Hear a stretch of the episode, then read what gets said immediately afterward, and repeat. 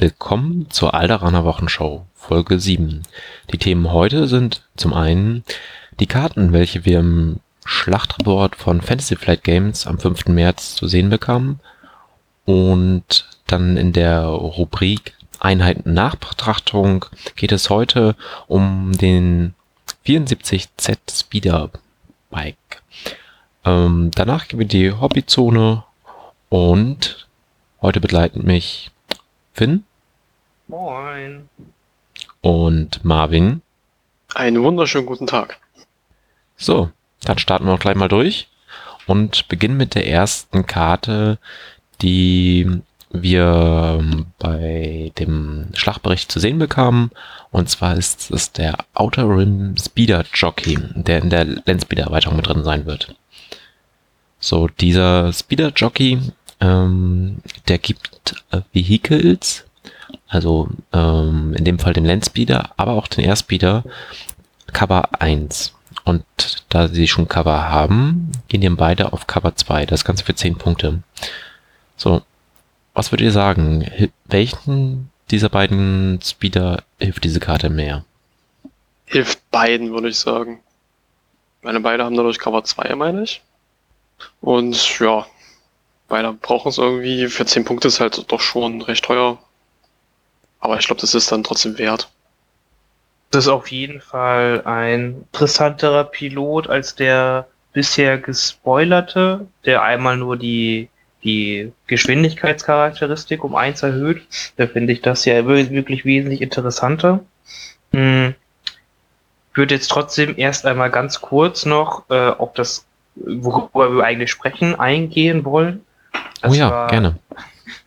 Das war äh, in dieser Woche war der äh, erste Star Wars Legion Live-Spielbericht von Fantasy Flight Games. Hm. Das heißt, Fantasy Flight Games macht schon länger äh, quasi Spielberichte, die man halt live per Twitch oder YouTube verfolgen kann. Jetzt war das erste Mal Star Wars Legion dabei. Und ich muss sagen, die haben ein richtiges Feuerwerk an neuen Einheiten dahin gezaubert. Es war ein etwas kleineres Spiel mit 600 Punkten, aber fast jede Einheit, die gespielt wurde, äh, war gefühlt eine neue Einheit, die man zwar schon äh, in einem Preview-Artikel gesehen hatte, aber zu jeder Einheit wurden neue Karten benutzt. So. Und das hat das Ganze wirklich interessant gemacht.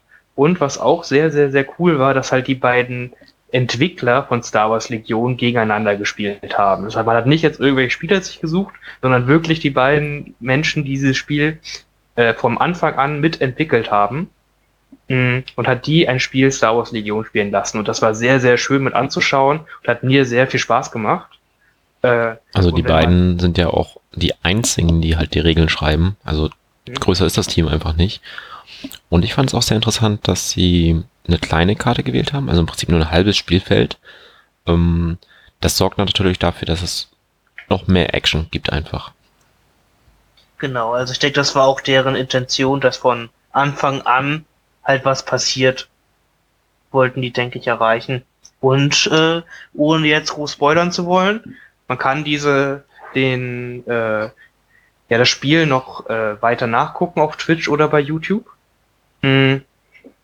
Deswegen, wenn ihr es noch angucken wollt, äh, gerne. Ich denke, es lohnt sich auf jeden Fall. Ähm, aber es ging auch schon, dass das Schöne von Runde 1 heiß her. Viele Sachen sind gestorben und es vieles passiert. Hm. War auch ganz gut gemacht. Zwar gab es anfangs ein bisschen technische Probleme, aber nachher immer schön die Karten unter die Kamera gehalten, dass man dann auch die neuen Karten, die sie zeigen wollten oder die sie genutzt haben, auch gleich sehen konnten. Jetzt, wo wir das halt haben, gerne noch mal zu den ganzen Karten halt dazu. Also wir hatten jetzt ja mh, hm, äh, den neuen Piloten für die Rebellen, hm, der halt doch interessant ist, aber ich noch nicht einschätzen kann, ob er eine Pflichtauswahl wird, weil er halt doch teuer ist. Hm. Ja, was, welche Karte haben wir dann? Äh, ich würde gerne noch eben fragen, wir haben ja insgesamt dann, dann drei Piloten. Den für 10 und die anderen beiden für 5. Also einmal den, der die Geschwindigkeit erhöhen kann ich weiß gar nicht, kann er die eigentlich auch senken, die Pflichtbewegung? Kann, er, er, kann die auch, auch senken, genau. Genau. Das ist ja in einigen Situationen dann doch auch sehr nützlich, wenn man halt nur einen einsamen Move macht und oder ähm, beim Landspeeder. und äh, nicht irgendwo reinfliegt oder sich so noch ein bisschen besser drehen kann. Oder auch der ähm, Pilot, der beim Airspeeder dabei ist, ähm, der einem halt die 360-Grad-Drehung erlaubt für fünf Punkte. Ich weiß nicht, vielleicht ist der ja auch manchmal eine Option. Hm, ja, auf jeden Fall. Ich denke, das hängt doch ein bisschen davon ab, ähm, beim X34 Lens wieder, was die Frontwaffe kann, weil die anderen, die, die Crew-Ablieder, sag ich mal, die können ja in alle Richtungen schießen. Äh, das heißt, da ist die Ausrichtung nicht ganz so wichtig. Und äh, dann ist so die Frage, was die Fixed Frontwaffe kann. Ob da Wedge Sinn macht oder nicht. Jo, dann lasst uns doch gleich mal weitergehen zum Landspeeder allgemein. Ähm, ah nee, ein Punkt noch. Ähm, vielleicht können wir noch ein bisschen darüber sprechen. Wir haben immer gesagt, der Airspeeder ist nicht so gut. Ähm, Finn, warum denkst du denn, dass der Airspeeder nicht so gut ist?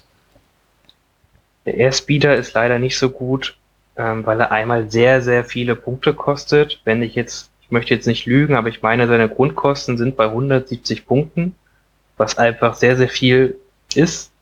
Äh, Luke kostet weniger und Luke ist eines der stärksten Modellen. Und dafür hat man halt ein sehr fragiles Profil mit nur sieben Lebenspunkten, einem weißen Schutzwürfel. Ähm, zwar mit Defensivkonvert, aber ist dann auch ja nur ein Fünfer-Save. Mhm.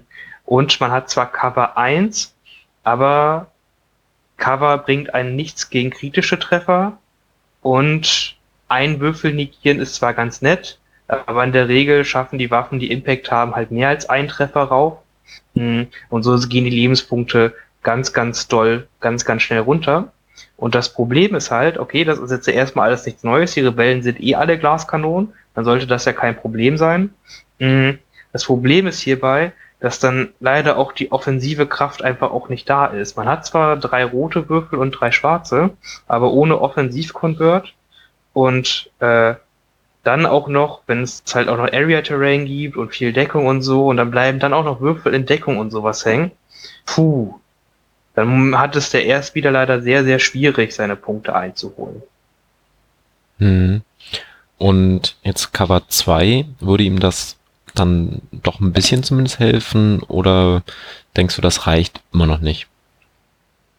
Auf jeden Fall eine Hilfe, weil dieses Cover 2 macht ihn quasi DLT-immun, sag ich mal, und das ist so sein größter Feind bis jetzt gewesen, wenn man es gegen, gegen Imperium ging. Mhm. Aber man zahlt dann auch immer noch 180 Punkte für ein Modell, was wenig Schaden macht. Das ist dann halt eher das Problem. Hm, 185 Punkte ist natürlich eine Menge. Und dann die Waffen, die man noch zusätzlich anbringen kann, um seinen Output zu erhöhen, schießen nur nach hinten. Sprich, ähm, man kann mit den beiden Waffen nie auf dasselbe Ziel schießen. Das ist natürlich auch wieder ein Problem.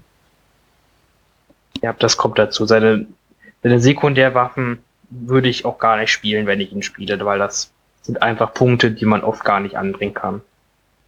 Gut. Dann können wir jetzt ja mal weitergehen zum Landspeeder. Über den hatten wir ja schon mal gesprochen. Was wir aber noch nicht wussten, äh, sind seine Upgrade-Karten. Und davon haben wir jetzt schon mal zwei zu Gesicht bekommen. Und zwar die beiden Passagiere, die hinten auf dem Speeder drauf hocken. Einmal den A300 Rifle Gunner und den RPS 6 Rocket Gunner. Marvin, wie gefallen dir die Profile? Ähm, sagst du, oh, schön, dass sie so schwach sind, das tut dem Imperium gut oder bekommst du schon leicht das Zittern? Ja, was heißt schwach? Also der Rocket Gunner ist halt für 36 Punkte teuer. Sehr sogar. Mhm. Aber es ist eine an sich sehr gute Karte. Es ist halt eine Impact-Waffe, die das, äh, die die Rebellen einfach mal brauchen.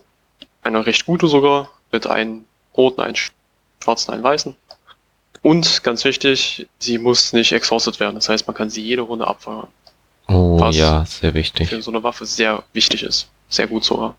Jetzt haben wir noch Reichweite 2 bis 4, aber ich glaube, du willst mit dem Airspeeder eh nicht so nah an die Gegner rangehen. Von daher passt das alles.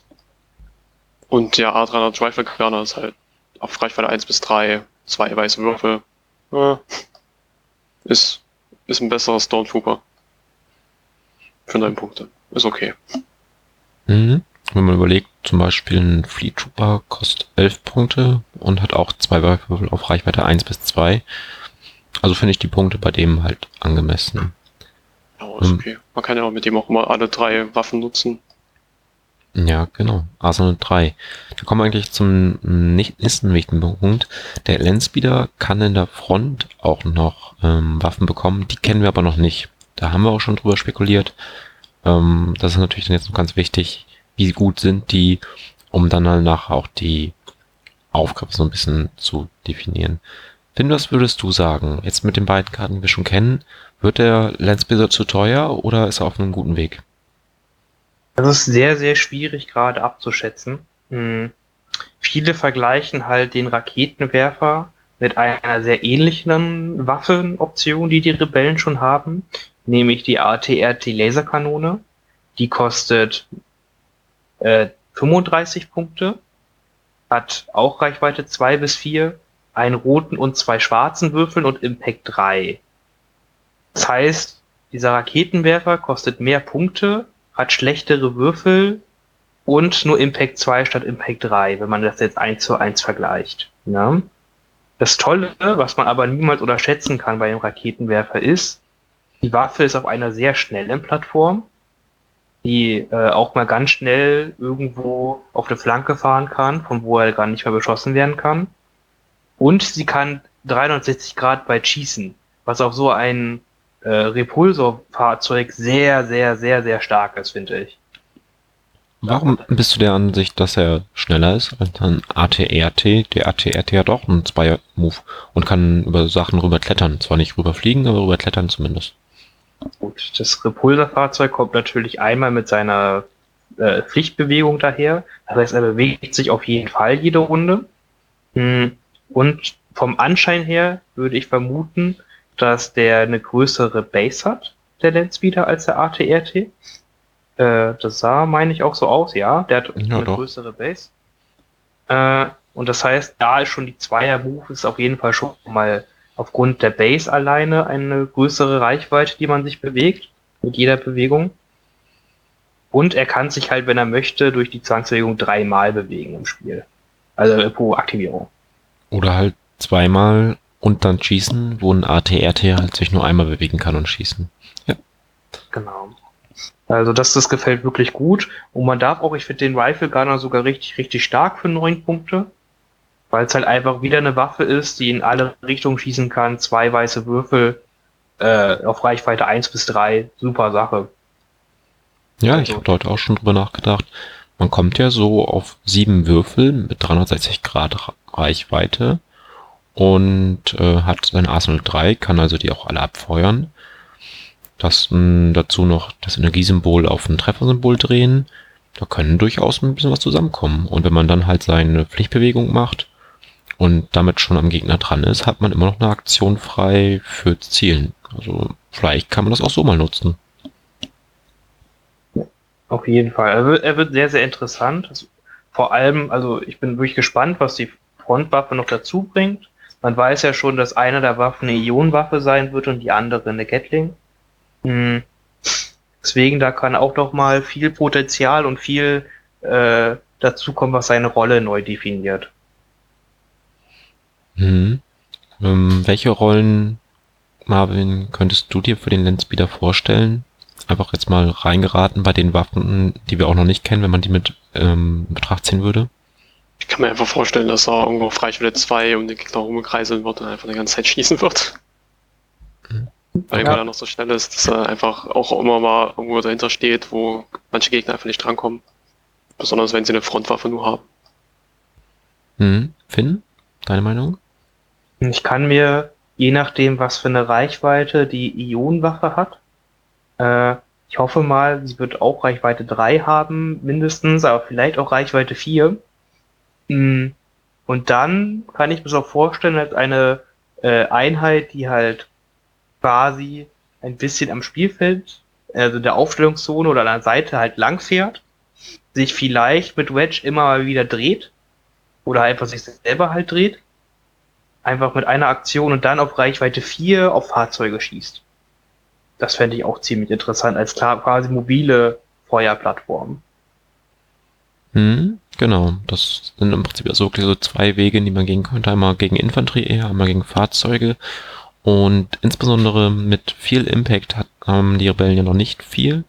Wenn man jetzt den Speeder nimmt, dann Raketenwerfer draufsetzt und dann noch die Ionenwaffe, dann hätte man da vielleicht wirklich mal den Hammer, den man an der Stelle braucht. Jedoch sind wir beim Landspeeder plus Raketenwerfer schon bei 111 Punkte.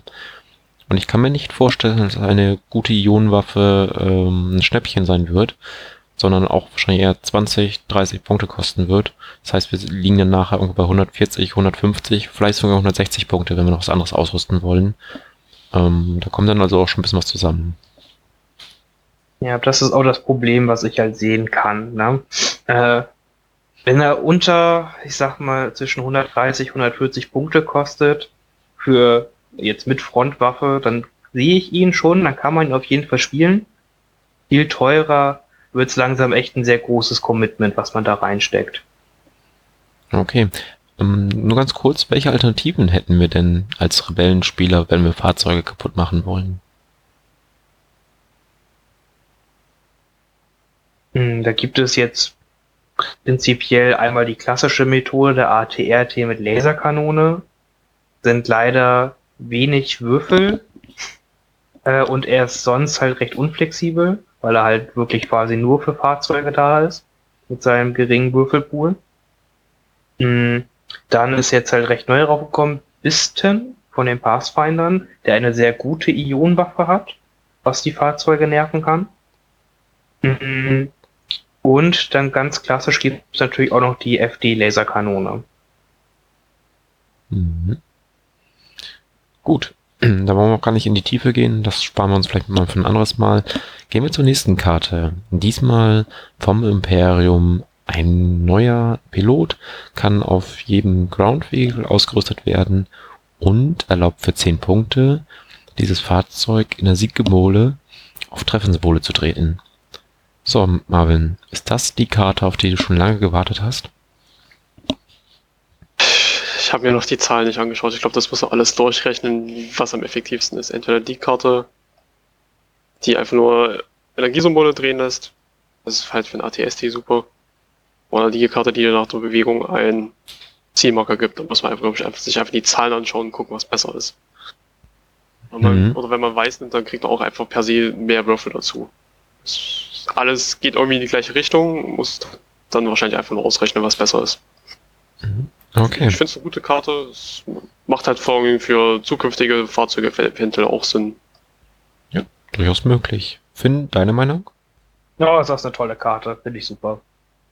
Macht halt äh, wieder verschiedene Möglichkeiten auf, wie man Fahrzeuge spielen kann. Hm. Das Problem am Weiß ATSD ist ja einfach, dass er ausgerüstet halt 250 Punkte kostet. Hm. Das heißt, so kann man sich nochmal 30 Punkte oder 40 Punkte je nach Ausrüstung halt sparen und halt trotzdem ein ATS mit gutem Output zum Beispiel. Hm. Und da man jetzt auch zwei gute Piloten hat, vielleicht kann man dann ja auch beide Piloten unterbringen, wenn man ATST und das Fahrzeug spielt oder sowas Verrücktes. Also da stelle ich mir, da kann noch viel passieren und ich finde das einfach sehr, sehr gut, weil den Schaden-Output halt einfach wirklich nochmal erhöht um ein Achtel pro Würfel. Und die Fahrzeuge der Imperialen sind ja dafür bekannt, viele Würfel zu schmeißen. Hm. Also ist einfach ein gutes Upgrade. In der Tat. Dann gehen wir doch gleich mal weiter. Und zwar landen wir jetzt bei den Death Troopern. Hier haben wir natürlich die Karte der Death Trooper gesehen, die war uns aber vorher schon bekannt. Dann haben wir deren Gewehr-Upgrade gesehen, und zwar mit beiden Seiten. Das bedeutet einmal für den Nahbereich ähm, Reichweite 1 bis 2 mit dem roten Würfel und dann Blast, sprich Deckung ignorieren oder die Rückseite dieser Karte, Reichweite 1 bis 4, ein schwarzer Würfel. Und dort haben wir Suppressive, das Ganze für 8 Punkte. Zusätzlich zu den Standardwaffenprofilen der Death Trooper. Die haben ja eh auf Reichweite 1 bis 3 einen schwarzen Würfel oder auf Reichweite 1 bis 2 zwei weiße. Also kommen jetzt eine ganze Menge verschiedene Waffenprofile für verschiedene Reichweiten zusammen. Und ergänzend noch haben wir den DTF-16, Trooper oder Trooperin. Im Video wurde sie wohl häufig als äh, Ski bezeichnet. Die ist ja auch eine Frau aus der Rebels-Serie, das sollte man ja wissen. Sollte man wissen? Okay, gut. Habe ich äh, verdrängt. gut. Marvin, ich habe gehört, du hast dir äh, schon große Unterstützung an Death Troopern angefordert. Erzähl mal, was hältst du von den ganzen Karten? Gefällt's dir? Mir gefällt es. Death Trooper sind einfach nur ein großes Schweizer Taschenmesser. Du kannst mit denen gefühlt alles machen, was du möchtest. Außer vielleicht Fahrzeuge bekämpfen. Ansonsten ist es halt ein, einfach alles dabei. Für jede Reichweite kann man irgendwo effektiv sein. Die, die äh, Stichworte sind cool. Hat Pompel auf dem DTF 16. Das haben wir auch schon bei den Pathfindern und bei Jin jetzt, glaube ich. Äh, Ja, es ist nee, ist ein bisschen Krennic, anders, aber ja. Bei Krennic, genau. König, also, äh, das macht einfach in Reichweite 1 bis 2, wenn eine freundliche Einheit den Ready Step macht und nicht panikt, kann, kann man der Einheit einen Suppression Marker geben und sie bewegt sich einmal. Ähm, muss die Einheit dafür niedergehalten sein? Nö, Einfach genau. nur gerallied, oder? Nee, sie muss dafür niedergehalten Ah. sein, genau. Bedeutet, wenn wir jetzt zum Beispiel über was nehmen wir? Snowtrooper mit einem imperialen Offizier. Die haben dann ja einen Tapferkeitswert von zwei. Das heißt, die brauchen nach dem Würfeln mindestens noch zwei Niederhaltenmarker oder drei, weil bei vier würden sie schon wieder fliehen. Also, Dann könnte man ja theoretisch auch, wenn der, wenn Snowtrooper nur einen Suppressive Marker haben, mit dem Ding drauf, sie bewegen lassen, bewegen, bewegen, kämpfen. Würde auch theoretisch auch gehen. Oder liege ich da falsch? Nee, man kann denen keine dritte Aktion damit erschummeln. Ganz, ja, ganz wichtig. aber Snowtrooper bekommen nach Bewegung ihre freien Kampfaktionen. Das ist richtig. Aber das, das können sie ja so, also, das können sie ja im Endeffekt, garantiert ist ja nur, dass wenn deine Einheiten nicht fliehen, du zwei Aktionen mit denen hast in Reichweite 1 bis 2. Das Ja. ist ja quasi das, genau, das ist ja quasi das, was versichert wird, was sehr, sehr stark ist. Ja. Äh, und, äh, das war vorher ja auf Krennic halt schon, fand ich auf Krennic schon selber jetzt stark, ne, dass er das hat. Aber jetzt noch eine Einheit Death Trooper, die das auch noch weitergeben kann. Hui. Und das für nur ein paar Punkte mehr. Interessant. Wie sieht's denn aus, wenn wir jetzt bei dem Beispiel Snowtrooper bleiben? Die haben diesmal keinen Offizier, also ein Tapferkeitswert von eins, haben dann einen Marker oder sagen wir besser zwei Marker, stehen aber in der Nähe vom Imperator. Ähm, zwei ist ja schon doppelt so viel wie ihr Tapferkeitswert, wird dann trotzdem der Wert vom Imperator genommen und äh, sie laufen noch nicht weg und ich bekomme trotzdem diese Aktion. Genau so ist es gemeint. Sie laufen nicht weg, weil sie nicht gepanikt sind. Sie sind aber suppressed, weil sie mindestens so viele Suppression-Marker haben, wie ihr eigener Moralwert ist. Dann können sie quasi diese Death Trooper-Fähigkeit äh, einsetzen, sich einen Niederhalten-Marker nehmen und dann noch eine Bewegungsaktion machen. Oh, verdammt. Snowtrooper sind an sich schon super stark. Mit dem Flammenwerfer, wenn er halt ankommt, brutzelt der ganze Einheiten. Und mein Plan war bisher immer, ja, werft da ein paar Niederhaltmarker drauf, dann können sie sich nur einmal bewegen und dann kommen sie einfach nicht an und dann kann ich mich später um die kümmern. Ähm, das hat bis vor kurzem super geklappt. Dann kam der Offizier. Jetzt muss der ja noch nicht mal mehr mitgenommen werden, sondern die laufen einfach neben Death rum oder neben Krennic und haben immer zwei Bewegungsaktionen und ich kann sie einfach nicht langsamer machen. Das heißt, sie kommen recht schnell an und ich muss mich früh um sie kümmern, wo ich eigentlich noch andere Dinge zu tun habe. Das wird ein Problem. Was man zu den Upgrade noch sagen muss, ist, dass es einmalig ist. Das kann man nicht auf jeden DevTuber mitnehmen. Ganz, ganz wichtig, das ist ähnlich wie bei den Pathfindern, die schwere Waffe quasi. Die sind ja auch beide einmalig. Und der äh, DTF-16, wie gesagt, wie jeder weiß, ein bekanntes Death Trooper-Modell aus der Rebels-Serie. Natürlich. Äh, deswegen ist es natürlich auch einmalig. Wie gesagt, es ist einfach ein großes Schweizer Taschenmesser. Ich Ja. freue mich drauf. Also ich alleine auch die, Fähigkeit, mit deren Waffenoption auf Reichweite 4 zu agieren und auch Reichweite 4 zwei Niederhaltenmarker zu verteilen durch Suppressive. Sehr, sehr, sehr stark, finde ich. Und man weiß ja schon, die andere schwere Waffe wird ja ein DLT sein. Man weiß jetzt nicht, wie viele Punkte es kostet und ob es auch einfach nur zwei rote Würfel haben wird. Aber man weiß, es wird auch auf Reichweite 4 agieren können. Ja, das heißt, man kann die Einheit auch sehr gut als Reichweite 4 Einheit spielen, er kann aus vieles raushalten und dann auf weiter Entfernung viele Niederhaltmarker verteilen. Klingt doch solide. Die gute Dame als Anführerin darf doch da auch die äh, Reichweite 4 Waffe nutzen, wenn sie möchte, oder? Ja, natürlich, genau.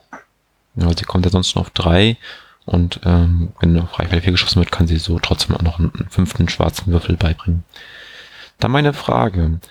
Ähm, würdet ihr sagen, wenn ich eine Einheit nehme, nehme ich immer ähm, DTF 16 mit? Marvin, deine Meinung? Packst du sie immer ein? Wenn du jetzt nicht mit drei Fahrzeugen noch zusätzlich spielst, dann würde ich sie mitnehmen. Finn? Ich denke, ich denke, es hängt ein bisschen davon ab, ob du Krennic schon mit hast oder nicht. Hm. Krennic macht ja quasi diese äh, Compel-Bubble schon. Und ich sehe noch nicht, dass ähm, noch eine zweite Bubble davon unbedingt nöt äh, notwendig ist. Gerade weil man Death Troopers ja auch in der Nähe von Krennic halten möchte, weil er ja freie Befehlstokens an die verteilen kann. Hm, deswegen weiß ich nicht, ob das da sinnig ist und es hängt natürlich auch ein bisschen davon ab, DLT im Vergleich zu kann. Also ich sehe auf jeden Fall, dass man da die Einheit als Fünfer-Einheit spielen möchte. Ne? Einfach weil die ein sehr gutes Profil haben und deswegen auch maximal viele Modelle man von haben möchte. Hm, aber die zweite schwere Waffe macht es nochmal interessant. Es ist die Frage, wenn zwei Compels sich überschneiden, das heißt das von Quenic, das von DT, darf man das dann zweimal machen oder nur einmal? Äh, nur einmal, das ist auch schon äh, FAQ worden natürlich. Okay, schade. Gut. Ähm, Finn, würdest du die zusätzliche Waffe für 8 Punkte einstecken?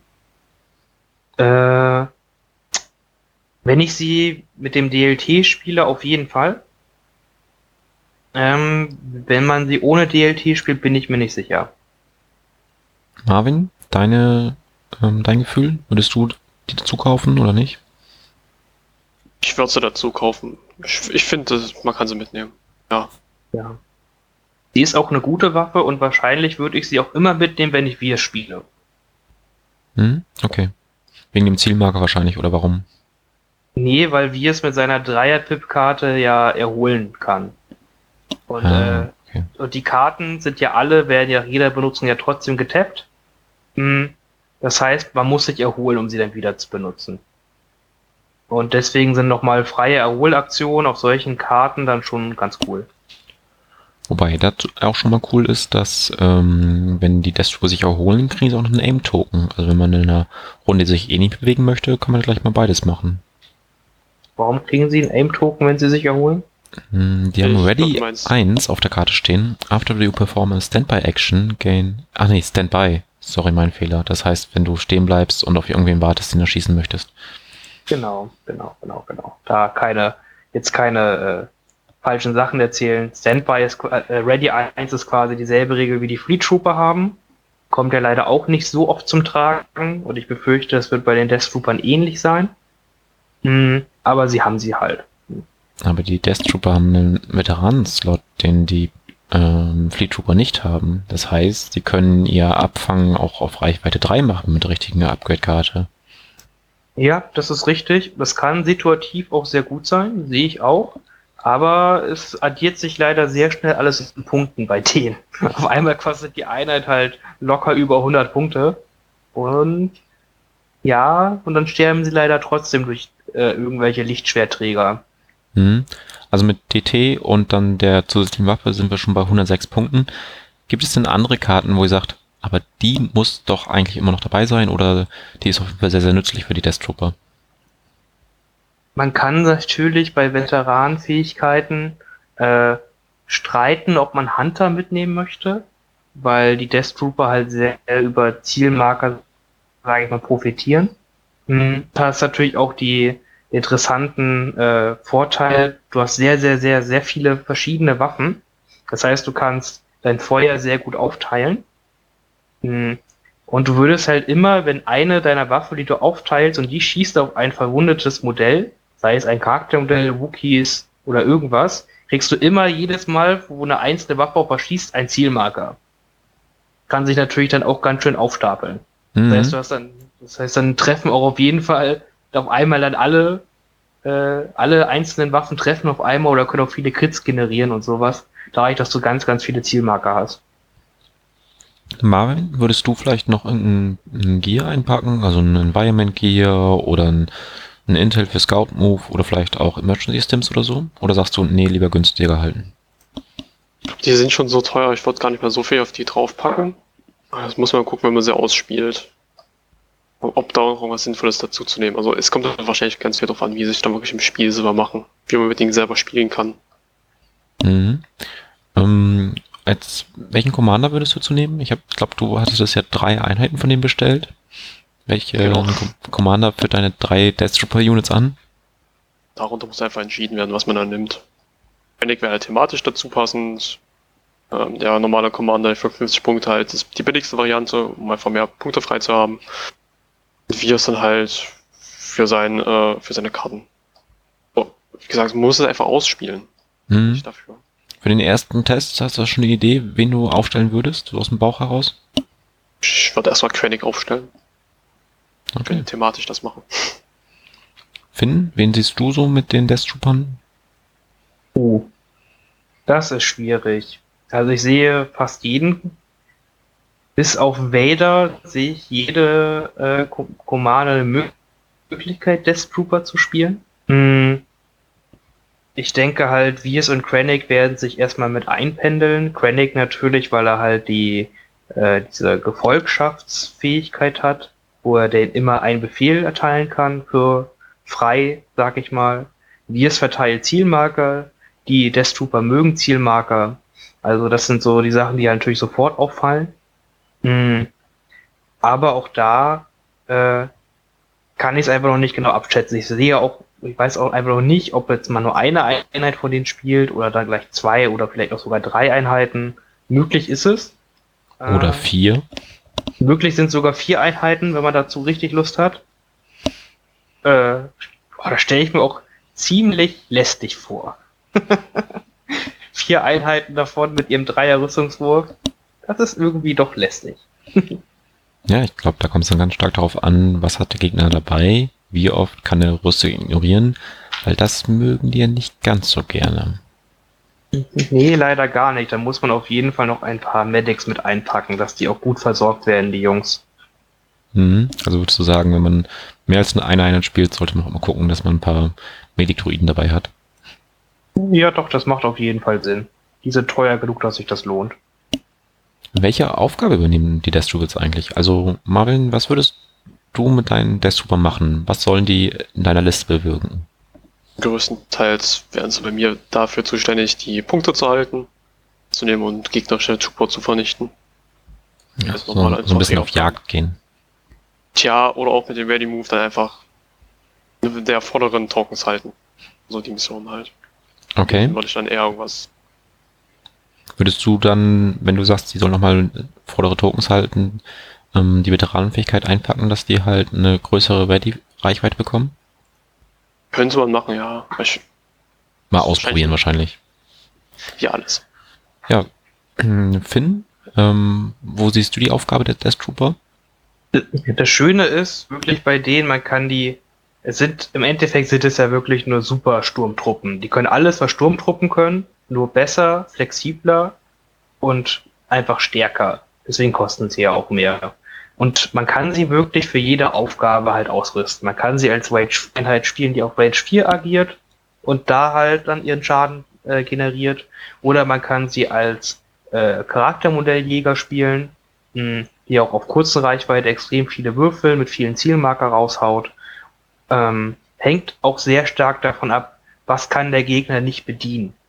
So sag ich mal. Ne, die Death Trooper sind halt wirklich eine Einheit, die baue ich mir vorher, hab und sag, okay, ich kann die so oder so spielen, dann gucke ich mir die gegnerische Liste an, okay, der Gegner hat nichts, um auf Reichweite 4 Schaden zu machen, viel, also spiele ich die Reichweite 4 Einheit, verteile viel Niederhaltenmarker und nerv damit den Gegner.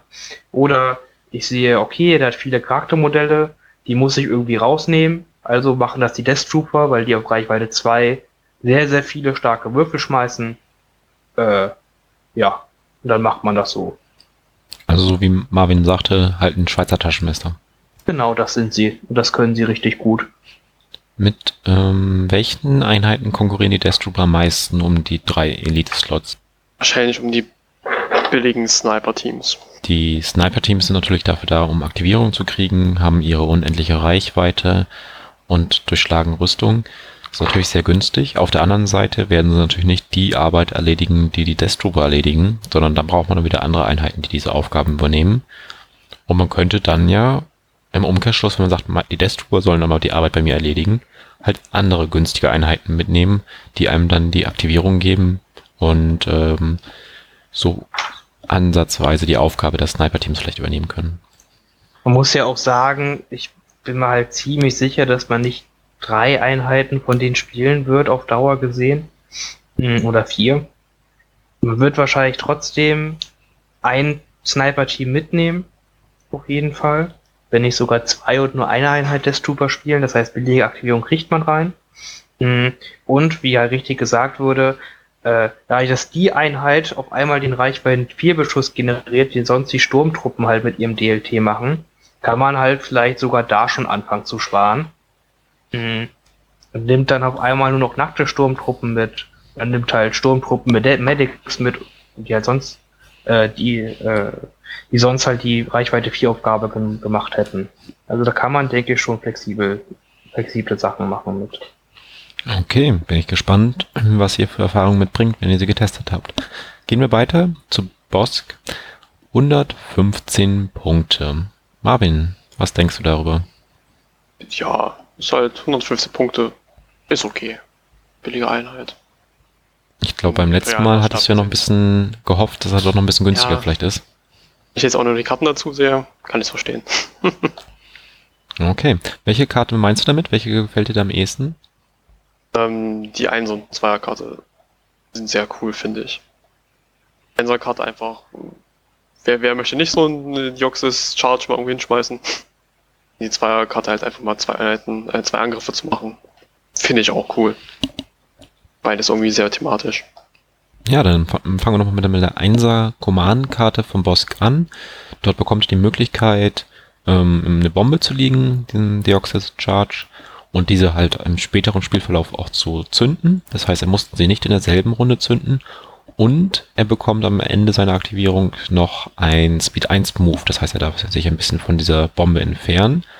Und wenn er die Bombe zündet, ähm, wird jede Einheit, die davon getroffen wird, ähm, von einem roten und schwarzen Würfel getroffen, welcher Energie Energiesymbole zu Crits drehen darf und mit Blast Deckung ignoriert.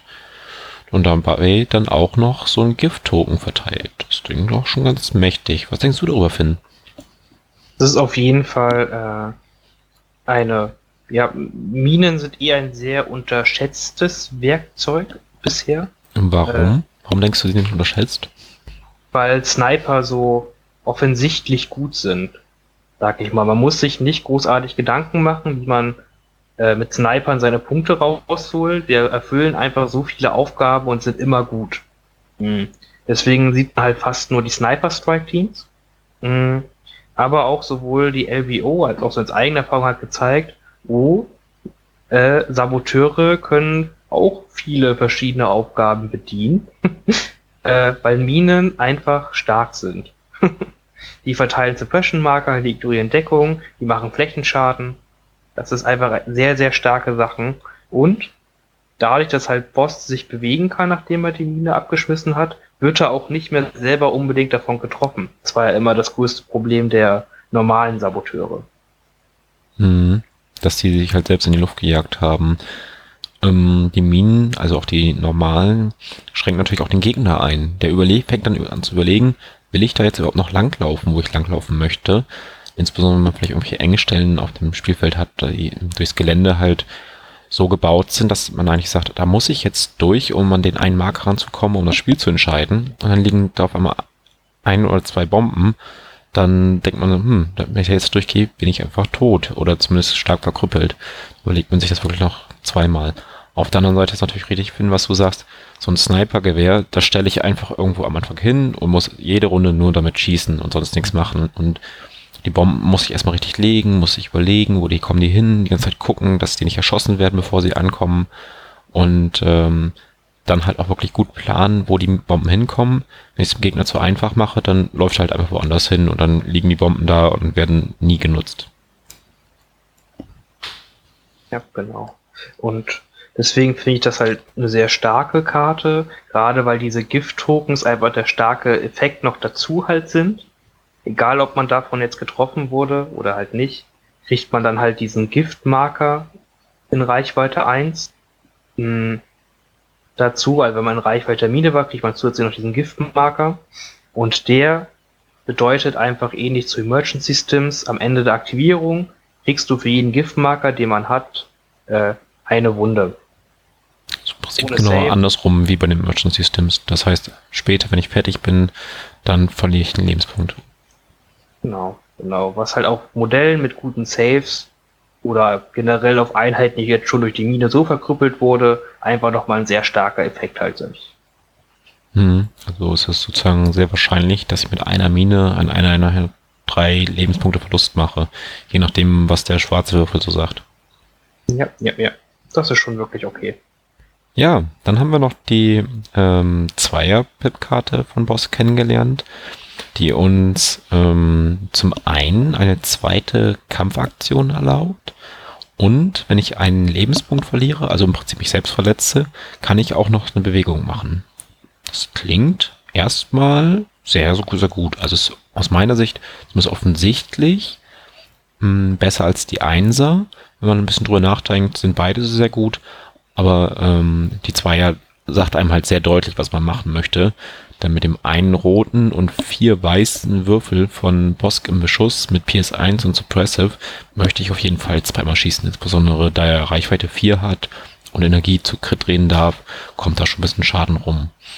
Wie siehst du das, Finn? Äh, genauso. Also Zweierkarte ist die offensichtlich stärkste, wie du gesagt hast. Sie ist auch einfach stark und man muss auch nicht groß, das, das ist, sie muss halt nicht groß tricksen. Ne, wie bei den Minen und sowas genau planen. Man sieht, okay, habe ich was in Reichweite 4 und möchte auf was zweimal schießen und dann mache ich das einfach. Das ist ja einfach das Starke. Äh, in dieser 1-2er-Karte kann man so schwache äh, Commander, sag ich mal, wie Lea oder wie es mit in einer Runde einfach aus dem Spiel nehmen. Das muss man sich halt mal äh, genau überlegen, wie stark das da eigentlich genau ist. Das heißt, man kann dann einmal ein wichtiges Rakumul des Gegners auf Reichweite 4 aus dem Spiel nehmen und man kriegt, da man wahrscheinlich auch nur das, das Bounty auf den gelegt hat, auf einmal dann auch noch einen Siegespunkt dann dafür. Das heißt, da muss der Gegner wirklich ganz, ganz stark aufpassen, äh, dass das nicht passiert. Ich habe jetzt hier mal eine Frage. Und zwar, ähm, Bosk hat auch NOH 3, sprich wenn er drei Lebenspunkte Verlust hat, ähm, wird seinen Tapferkeitswert ähm, zu einem Strich, bedeutet, er kann halt nicht mehr niederhalten werden und flieht nicht. Und jetzt haben wir mit dieser Zweier-Pip-Karte die Möglichkeit, uns selbst zu verletzen. Ähm, wenn ich im Prinzip schon festgestellt habe, ich habe gewürfelt, ich verliere eine Aktion, weil ich mehr als zwei Niederhaltenmarke habe. Nun ähm, verletze ich mich selber und habe vorher schon zwei Leben verloren und hätte dann drei verloren, würde sich mein Tapferkeitswert ja auf Strich ändern. Kann ich jetzt doch wieder zwei Aktionen machen? Das hat immer am Anfang der Runde beim Ready Step festgelegt, wie viele Aktionen du hast. Das ist sehr richtig. Zum Beispiel, wenn du mit äh, irgendeiner Einheit äh, reinläufst in, äh, in eine Ready-Einheit, die einen Standby-Token gemacht hat und auf dich schießt, verlierst du dann auch nicht die Aktion, weil du jetzt äh, ähm, Subversive Marker bekommen hast. Hm. Okay. Also müsste man als ähm, Gegner am besten schauen, wenn der Ge also wenn der Imperium-Spieler die Zweier-Boss-Karte auslegt, dass man erstmal ein bisschen Suppressive auf Boss drauflegt, damit ähm, er halt seine Aktion verliert und die Karte gar nicht voll nutzen kann. Weil, wenn ich das richtig verstehe, kann er dann ja auch nur einmal schießen, weil er hat ja nur eine Aktion. Weil es ja keine freie Kampfaktion, oder? Oh, das müsste ich mal. Äh, ich ich habe die Karte, die kann ich leider gerade nicht lesen. During boss activation, he can perform up to two attack actions and he may suffer one round to perform a free move ja. action. Oh ja, das ist dann sehr richtig. Das heißt, er hm. steht einfach nur da und schießt zweimal. Ja, aber wie du ähm, halt vorgelesen hast, ist halt keine freie Kampfaktion. Von daher, er braucht seine beiden Aktionen, um zweimal zu schießen. Genau. Das heißt, wenn man ihn da niederhalten kann, äh, dann ist das sehr, sehr schlecht für ihn. Tatsächlich muss ich sagen, macht diese Karte es vielleicht wirklich attraktiv, ein Zielfernrohr auf Bosk zu legen. Die vier weißen Würfel, zweimal schießen. Gut, muss man gucken, wo die man die Aim-Token herkriegt. Aber Nimmt einfach dann Hunter. das wollte ich gerade sagen. Dann haben wir Wirs, den imperialen Offizier, die eine Dreierpip-Karte, ähm, von der man ja auch Tokens weiterschieben kann. Ähm, das könnte durchaus interessant für ihn sein, finde ich. Ja, Das ist auch das Witzige, das ist jetzt auch das erste Modell, wo ich selber wirklich vielleicht doch am Nachdenken bin, das Zielfernrohr zu nehmen. Ja, cool. Man muss Ähm. auch dazu sagen, es wäre eine Zweierkarte. Ähm, er könnte auch im Nahkampf zweimal angreifen. Im Nahkampf ist ja auch nicht schlecht. Stimmt. Ein roter, zwei schwarzer, ein weißer, PS1. Da kommt was zusammen. Und wenn er ein bisschen verletzt ist, hat er ja auch Charge. Das heißt, ähm, könnte dann ja, oh, lass mich lügen, äh, einmal bewegen, danach die kostenlose Kampfaktion machen und dann die zweite Aktion nutzen für eine weitere Kampfaktion. Ja, das ist sehr richtig. Und man wird ihn ja auch oft mit Hartnäckigkeit spielen, denke ich, einfach um flexibel zu sein. Da hat er noch einen roten Würfel mehr im Nahkampf. Ähm, könnte er auch durch den Lebenspunktverlust, den er sich zufügt, die freie Move-Action nutzen, um dann durch Charge eine freie Kampfaktion zu bekommen? Das würde gehen.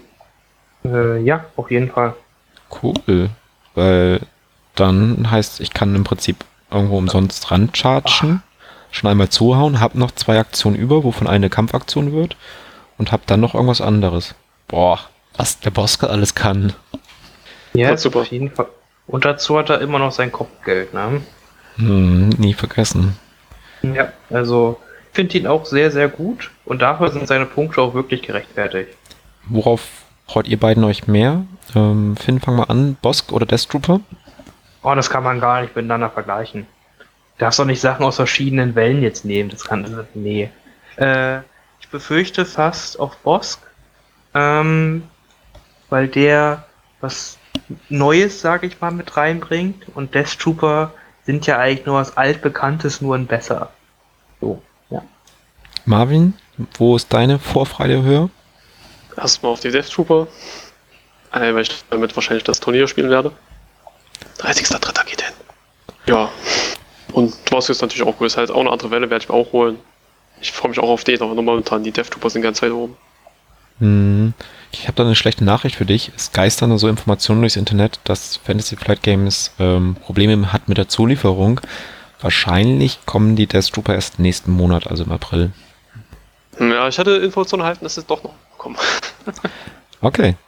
Ähm, bin gespannt. Ich würde mich so freuen, wenn sie in Oldenburg äh, am 30. halt dabei sind. Ähm, weil man dann noch wieder was ganz Neues hat und dann gleich viele Spiele gegen oder mit, mit ihnen machen kann. Das wäre super spannend. Man darf ja auch nie vergessen, Rebellion entsteht aus Hoffnung. Exakt. War mal falsche Fraktion.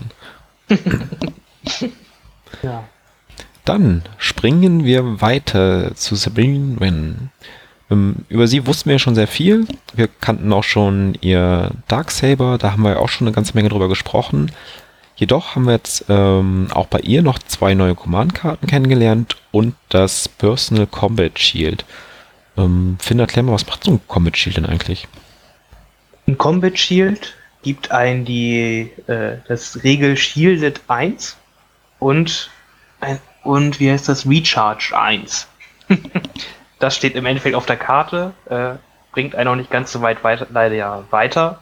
Mm, Im Endeffekt heißt es, dieses Schild bewirkt, dass ich einen Save fest in meinen äh, in meinen Pool packen kann, wenn ich verteidigen muss. Also ich kann halt, wenn ich zum Beispiel jetzt drei Saves machen muss, ein Save fest dazulegen und würfel dann noch zwei Saves für die übrigen Runden. Ah, Danach ist der Schild verbraucht und ich kann ihn mit einer Recover-Aktion wieder aufladen. okay, also man bekommt keinen vierten Würfel dazu, sondern einer der bereits bestehenden Würfel wird darauf gedreht.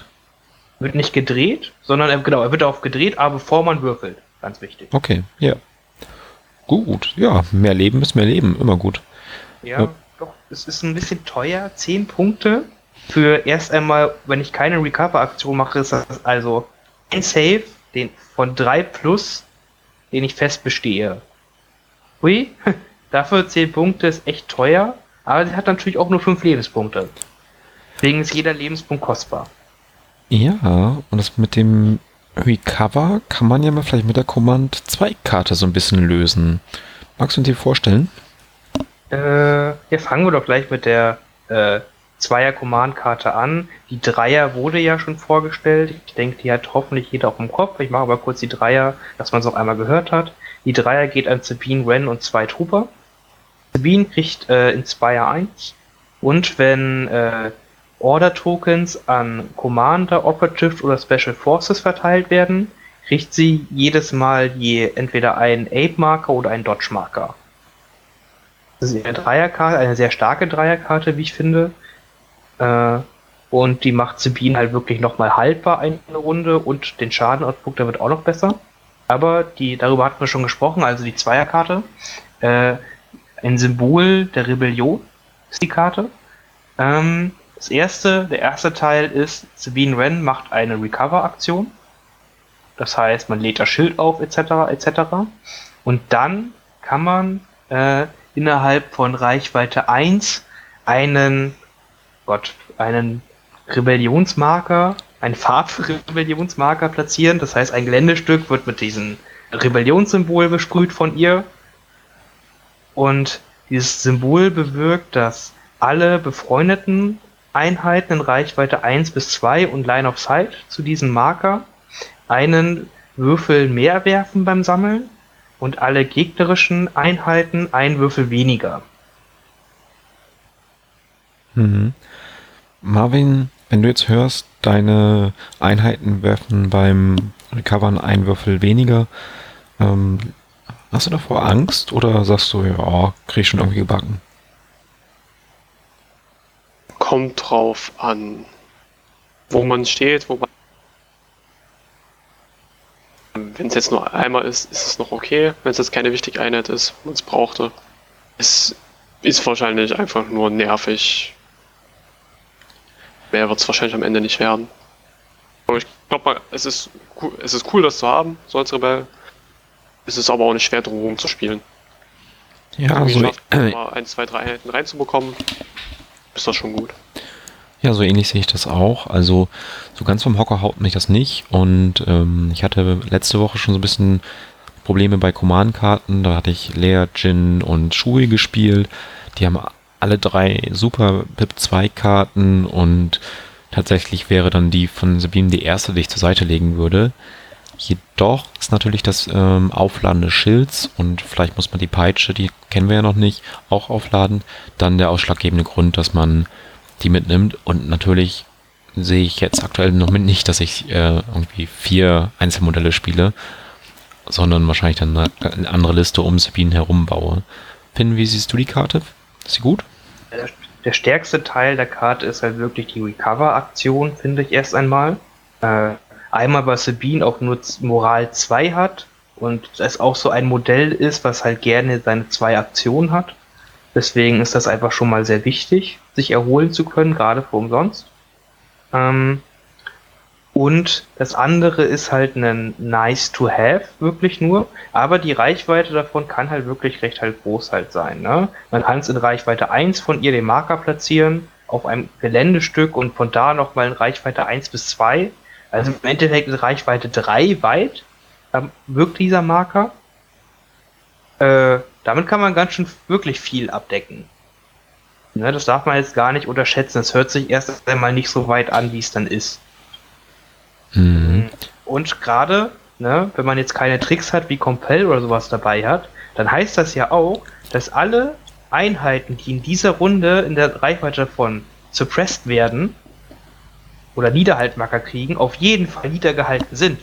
Das heißt, die werden alle nur eine Aktion haben, wenn da jetzt kein Offizier mit drin ist. Und das ist dann schon ganz schön stark. Ja, stimmt. In gewissen Situationen kann das dann noch sehr, sehr gut werden. Dann ähm, die letzte Karte von Sabine ist dann die Einser. Auch sie legt Bomben, diesmal aber zwei. Ein roter, ein weißer Würfel. Ignoriert auch Deckung und darf auch Energie zu Crits drehen. Ähm, ich muss sagen, dafür, dass sie so ein bisschen die Sprengstoffexpertin, oder sie war die Sprengstoffexpertin in der Serie, finde ich den weißen Würfeln so ein bisschen ärgerlich, aber ist okay. Und auch sie darf halt ähm, einen Speed 1 Move machen, wenn äh, sie mit ihrer Aktion dann durch ist. Also kann sich auch in Sicherheit bringen, relativ ähnlich zu Bosk an der Stelle, von dem was wir gesagt haben. Nur, dass sie halt eine Bombe mehr legen kann. Wie seht ihr das, Finn? Äh, Sabine ist einfach eine sehr, sehr stabile und gute Plattform, um Minen auszuliefern. Sie hat einen Dreier-Move, sie hat Jump 2 mh, mm, und sie kann sich halt auch immer selber Befehle halt verteilen, dass sie auch dann halt äh, dann drankommt, wenn sie möchte. Und sie ist selber auch noch defensiv ganz gut geschützt gegen Bienen mit Nimble und äh, ihren guten Save. Und dazu dann auch noch zwei Minen gut platziert, die dann auf einmal so viel Schaden machen können. Also wenn eine gut platzierte Mine eine trifft, so meiner Erfahrung nach zwischen vier und sechs Einheiten. Hm. Und das war sie mit der Karte zweimal. Ui, das werden ganz schön viele Würfel und ganz schön viele Niederhaltenmarker verteilt. Mhm. Ja, mal gespannt, wie gut das am Ende klappt. Marvin, hast du dir schon ein bisschen so den Kopf zerbrochen? Ähm, oder für wie gut hältst du Sabine, wenn sie gegen dich aufgestellt wird? Ich habe jetzt schon keine Lust, gegen sie zu spielen. Okay, erzähl mal warum. Es ist halt auch einfach so eine nervige Plattform. Sie, sie hat Jump 2, einen Dreier-Move, Ganzlinger, Pilvius, Nimble, alles gute Stichwörter einfach nur. Und dann vielleicht noch das schwarze Schwert, ne? Und das wird es auf jeden Fall mitnehmen. Da sind noch gute Stichwörter drauf. Es wird einfach mega nervig gegen sie zu spielen. Weil sie halt gefühlt überall ist und immer eine Gefahr ist. Ihre Karten, außer vielleicht die Zweier, auch alle sehr gut sind. Mhm. Finn, du hattest ja auch schon gesagt, äh, sie reizt dich sehr, weil sie so viel kann. Ähm, wo, wo siehst du, also was möchtest du am meisten mit ihr machen? Möchtest du das Schwert in den Nahkampf kriegen oder mit ihr schießen, Minen verteilen oder einfach alles? Worauf hast du da am meisten Lust? Erst einmal, ich mag sie halt so gerne, weil ich die Serie auch gerne mit ihr geguckt habe. Denn sie hat, sie ist halt Mandalorianerin, was ultra cool ist und sie verkörpert das halt auch ein bisschen, weil sie das halt alles gut kann. Das finde ich einfach super, super stark. Mm. Und dann ist sie halt äh, sie ist, ich, man sagt sich gerne, aber sie kann halt wirklich alles. Also ihr Beschuss ist gut, ihr Nahkampf ist gut und dann hat sie halt alle Stichwörter, die man sich für ein so ein Modell wünschen kann. Mhm. Was ich, worauf ich richtig, also ich denke, man wird sie immer mit dem Darksaber spielen erst einmal, weil das einfach das Darksaber ein richtig starkes Argument ist, nochmal im Nahkampf. Und man hat also noch Optionen gegen, auf einmal gegen äh, andere Laserschwertkämpfer mit, äh, mit ihr anzugehen, was ich sehr, sehr gut finde. Hm. Und zum Beispiel bin ich mir auch ziemlich sicher, dass sie mit Tenacity in Luke einfach erschlägt. Was ich auch ultra cool finde. äh, und sie äh, kann dazu zusätzlich noch, dass sie halt Schaden macht, kann sie auch einfach das, das äh, Mission, die Mission so gut spielen noch dazu. Und ich freue mich sehr, sehr mit ihr eine äh, Lea, Jin und Sabine-Liste zu spielen oder sowas Verrücktes, wo man einfach dann nur Frauenhelden hat, die dann die ganzen Sturmtruppen verprügeln. okay. ähm, aber wird sie denn nicht insgesamt schon ziemlich teuer? 125 Punkte so, das Schwert 150, dann vielleicht noch ein Schild 160, ähm, vielleicht noch, keine Ahnung, ein Environment Gear oder ein Intel oder sowas oder Merchant Systems, also da summiert sich doch ganz schnell auf und dann sind wir irgendwie schnell bei irgendwie bei 180 Punkten oder dergleichen. Äh, ja, auf jeden Fall. Da muss sie, sie ist dann halt diese, sie ist, das muss man sich äh, dann immer im Kopf behalten, sie ist eine ähnliche Punkteklasse wie Luke. Und deswegen macht sie auch ähnliche Sachen wie Luke. Hm, sie kann halt nur noch Sie kann den Nahkampf, sie hat keine Jedi-Kräfte, das heißt, sie kann sie alles ein bisschen schlechter als Luke, aber Hm. dafür kann sie halt ganz andere Sachen, die Luke nicht kann. Ja, also zum Beispiel das PS1 auf dem Schwert ist natürlich gut, aber ist jetzt nicht halt auf dem Level eines Jedi. Ne? Ja, das ist, das ist richtig.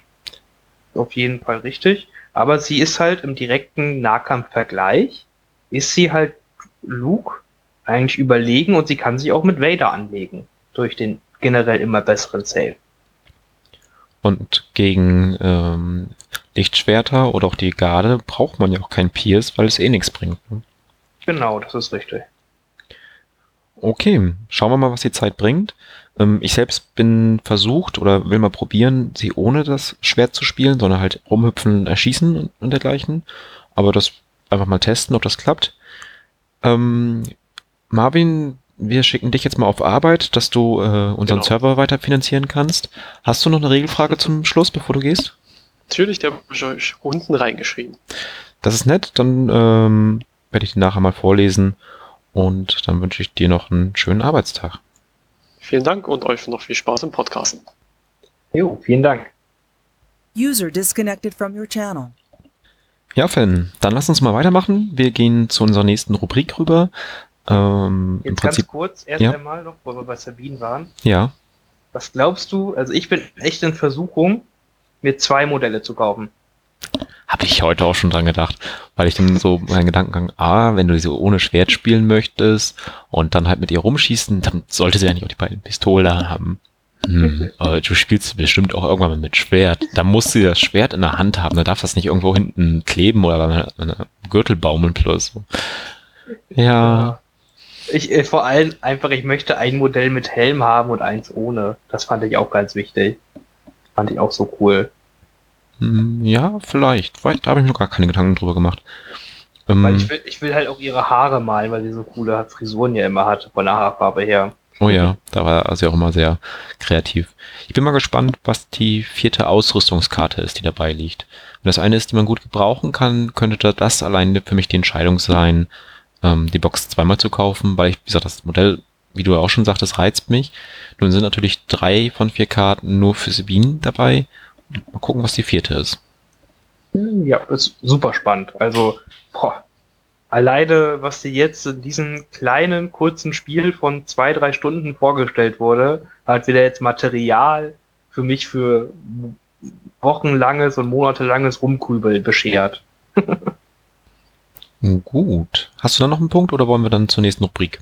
Nee, gerne zur nächsten Rubrik. Genau. Die nächste Rubrik, mh, da ist unsere Einheiten-Nachbetrachtung. Da reden wir über Einheiten, die schon mehrere Monate raus sind und ähm, vielleicht durch neuere Upgrade-Karten oder durch ein Meta, das sich verändert hat oder einfach auch durch Vorlieben, die sie gewandelt haben, beliebter, unbeliebter geworden sind. Und wir wollen die nochmal betrachten, so was haben, ist aus ihnen geschehen und ähm, beginnen machen wir das heute halt mit dem ähm, Speederbikes, dem 74Z. Ja, Finn, dann würde ich dich bitte einmal bitten, die Karte des Speederbikes vorzulesen. Für alle, die die jetzt nicht auswendig kennen, wie zum Beispiel mir. So das eine oder andere auf der Karte habe ich bestimmt schon wieder vergessen, weil ich sie so lange nicht gesehen habe. Gut, also wir haben zunächst eine Support-Auswahl, die aus zwei Modellen besteht. Die Einheit hat eine Grundkosten von 90 Punkten und kann ein Comms-Upgrade kriegen. Und das ist auch das einzige Upgrade, was sie kriegen kann. Mm, Wir haben drei Lebenspunkte und einen weißen Verteidigungswürfel und es handelt sich um ein Repulsor-Fahrzeug. Ähm, anders als andere Fahrzeuge ist es aber nicht gepanzert, sondern jede Treff alle Treffer gehen einfach quasi direkt gegen den Save. Wir haben einen Hit-Convert und einen Defensiv-Convert, einen äh, Movement-Wert von drei und zwei verschiedene Waffen auf dem Modell. Einmal einen Holdout-Blaster, den man auch von normalen Scouts kennt, auf Reichweite 1 bis 2 und zwei schwarze Würfel. Und dann die Blasterkanone, die nur in die Front geht auf Reichweite 1 bis 3 mit ein Rot, ein Schwarz, ein Weiß. Die hat Wucht 1. Dann kriegen wir zwei Sonderregeln mit den Speederbikes. Einmal die Cover 1 Sonderregel. die einfach besagt, dass ich den Deckungswert einfach um eins erhöhe beim Verteidigen. Also 0 wird zu 1, wird zu 1, äh, 1 wird zu 2 und 2 bleibt bei 2. Und wir haben die Speeder 1 Sonderregel. Das heißt, wir ignorieren Gelände der Höhe Reichweite 1 und müssen einen Compulsory Move zu Beginn unserer Aktivierung immer machen. Jo, insbesondere die Frontwaffe finde ich schon ziemlich verheerend, aber die guten Jungs kosten ja auch 90 Punkte. Auch die Pistole ist ja eigentlich nicht schlecht. So zwei schwarze Würfel machen auch immer schon gute Löcher, insbesondere wenn man Energie auf Treffer drehen darf. Jedoch für 90 Punkte sind dann vier Würfel vielleicht doch ein bisschen wenig. Ähm, kommen wir mal zur sozusagen letzten Folge. Da hast du gesagt, du bist der Ansicht, die Speederbikes wird man in Zukunft wieder häufiger sehen, ähm, sind wieder mehr zu gebrauchen. Die genaue Wortwahl habe ich jetzt nicht mehr im Kopf. Warum bist du der Ansicht, dass die bald wieder besser sind oder man sie häufiger sehen wird? Hm, das, das Meta verändert sich einfach ein bisschen. Es war ja eher davon geprägt, dass die meisten Leute ja zwei oder drei Einheiten Sniper halt mithaben, seien es jetzt große oder kleine Einheiten, beides ist schlimm für die Speederbikes. Hm. Warum Und ist das schlimm? Weil das ihre größte Stärke, und zwar diese Cover 1 Regel halt äh, negiert. Weil sie Scharfschütze 1 haben. Genau, das ist halt ein Problem. Das heißt, ihre natürliche Deckung wird ihnen einfach genommen. Und was auch öfters einfach ein Problem war, ist, dass auf vielen Turnieren oder normalen Spieltischen auch einfach gerade äh, zu Beginn einfach zu wenig Gelände war. Und weil diese Einheit ist hängt auch sehr, sehr viel vom Gelände ab und wird mit viel Gelände einfach viel besser. Insbesondere wahrscheinlich Gelände, das die Sicht blockiert, so wie Häuser oder dergleichen und Felsen, oder? Genau, einmal das und natürlich dann selber auch, weil die Einheit dann auch durch leichte Deckung immer schwere Deckung hat, etc. Was das macht die schon sehr, sehr stark. Wobei, sind ja auch recht hoch, ist dann immer relativ schwer, dann die Deckung dann auch zu bekommen, wenn es halt leichte Deckung ist. Und Wälder mögen sie auch nicht, weil da fliegen sie immer gegen Bäume, habe ich gesehen. Ja, aber nur die schweren Wälder. Es gibt ja auch leichte Wälder, die finden die super, weil in den leichten Wäldern wird ihre leichte Deckung zur schweren Deckung. Als Area Terrain. Ah ja, gut. Ähm, das Scharfschützengewehr hatte ich jetzt, also bei dem kleinen Trupp hatte ich noch gar nicht so auf dem Schirm, weil na, dann kommt halt ein, zwei Treffer vielleicht rum. Zwei ist ja schon doch eher selten, wenn man die Scharfschützen oft gespielt hat. Und dann verlieren die von den sechs Leben ein, vielleicht manchmal zwei. Das ist ja jetzt noch nicht so viel, oder? Ja, das Problem ist, in Kombination mit dem Leas Bombardment, was ja auch bis vor kurzer Zeit immer Pflicht war bei der Rebellenseite, kann es halt sehr, sehr schnell vorkommen, dass bei nicht aufmerksamerer Platzierung des Speederbikes nach Runde 1 nur noch eins da ist. Hm, da hat man zwar nur die Hälfte der Lebenspunkte verloren, aber man hat auch die Hälfte des Outputs verloren. Und sobald die Speederbikes leider nur noch ein Modell sind, äh, ist es für die sehr, sehr schwierig, durch Deckung durchzukommen. Okay. Ja, dann haben wir schon ein bisschen über ihre Schwächen gesprochen. Ähm, Stärken haben wir auch schon angedeutet, zum Beispiel ihre gute Frontwaffe. Was ist denn so ihre Aufgabe? Wie können sie ihre Stärken am besten ausspielen? Ihre Stärken können sie halt am besten ausspielen, da sie einfach, äh, sie sind sehr, sehr, sehr schnell. Sie können sich, wie, wie man äh, schon heute gesagt hat, dreimal bewegen mit einem Dreier-Move. Das heißt, sie können sehr schnell ihr, die Flanke verlagern, von der einen Seite des Tisches zur anderen kommen, was in manchen Missionen auch sehr nützlich sein kann. Hm. Und die Einheit ist kann einfach dadurch, dass es halt Fahrzeuge sind, die nicht niedergehalten werden können, äh, und halt auch keinen Moralwert haben, sehr unabhängig vom Rest der Armee operieren, wenn es die Situation äh, ja benötigt. Das heißt, man kann halt auch wirklich mal so ein paar Sachen hinten bei dem Gegner halt rausschälen. Ähm, vielleicht eine kleine Einheit Rebellen oder Stormtrooper, die halt auf dem Marker hocken oder auch vielleicht zweier Scout-Teams, wobei es natürlich etwas schwierig wird, weil die wieder immer so oft so gute Deckung haben. Aber wenn man sechs Würfel würfelt und der Gegner kann durch Deckung maximal zwei negieren, bleiben da noch vier andere Würfel die, oder vier andere mögliche Hits, die dann zum Verderben der Einheit führen könnten. Ja, genau. Also dafür ist es halt wirklich prädestiniert. Das ist halt, die Einheitswiederbike ist ein ganz, ganz krasses Skalpell. Hm. Die haben einen super, super starken Output, sobald sie sich bewegen und zielen, schießen können. Dann haben die wirklich einen sehr hohen Output, der sehr, sehr stark ist. Sie können aber, äh, sie können aber nicht ab, wenn sie daraufhin zurückbeschossen werden. Hm.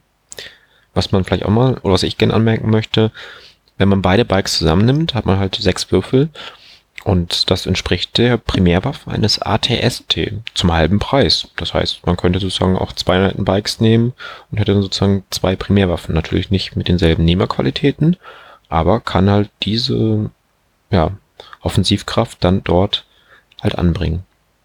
Die ist sogar ein bisschen stärker, die Waffe, weil der ATST per se erstmal keinen Hit-Convert hat und die äh, Speederbikes haben das ja. In der Tat, daran hatte ich nicht gedacht.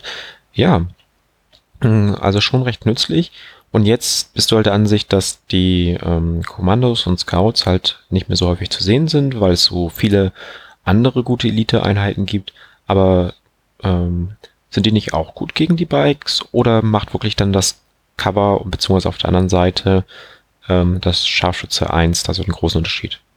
Mhm. Das Scharfschütze 1 macht einmal einen großen Unterschied. Mhm.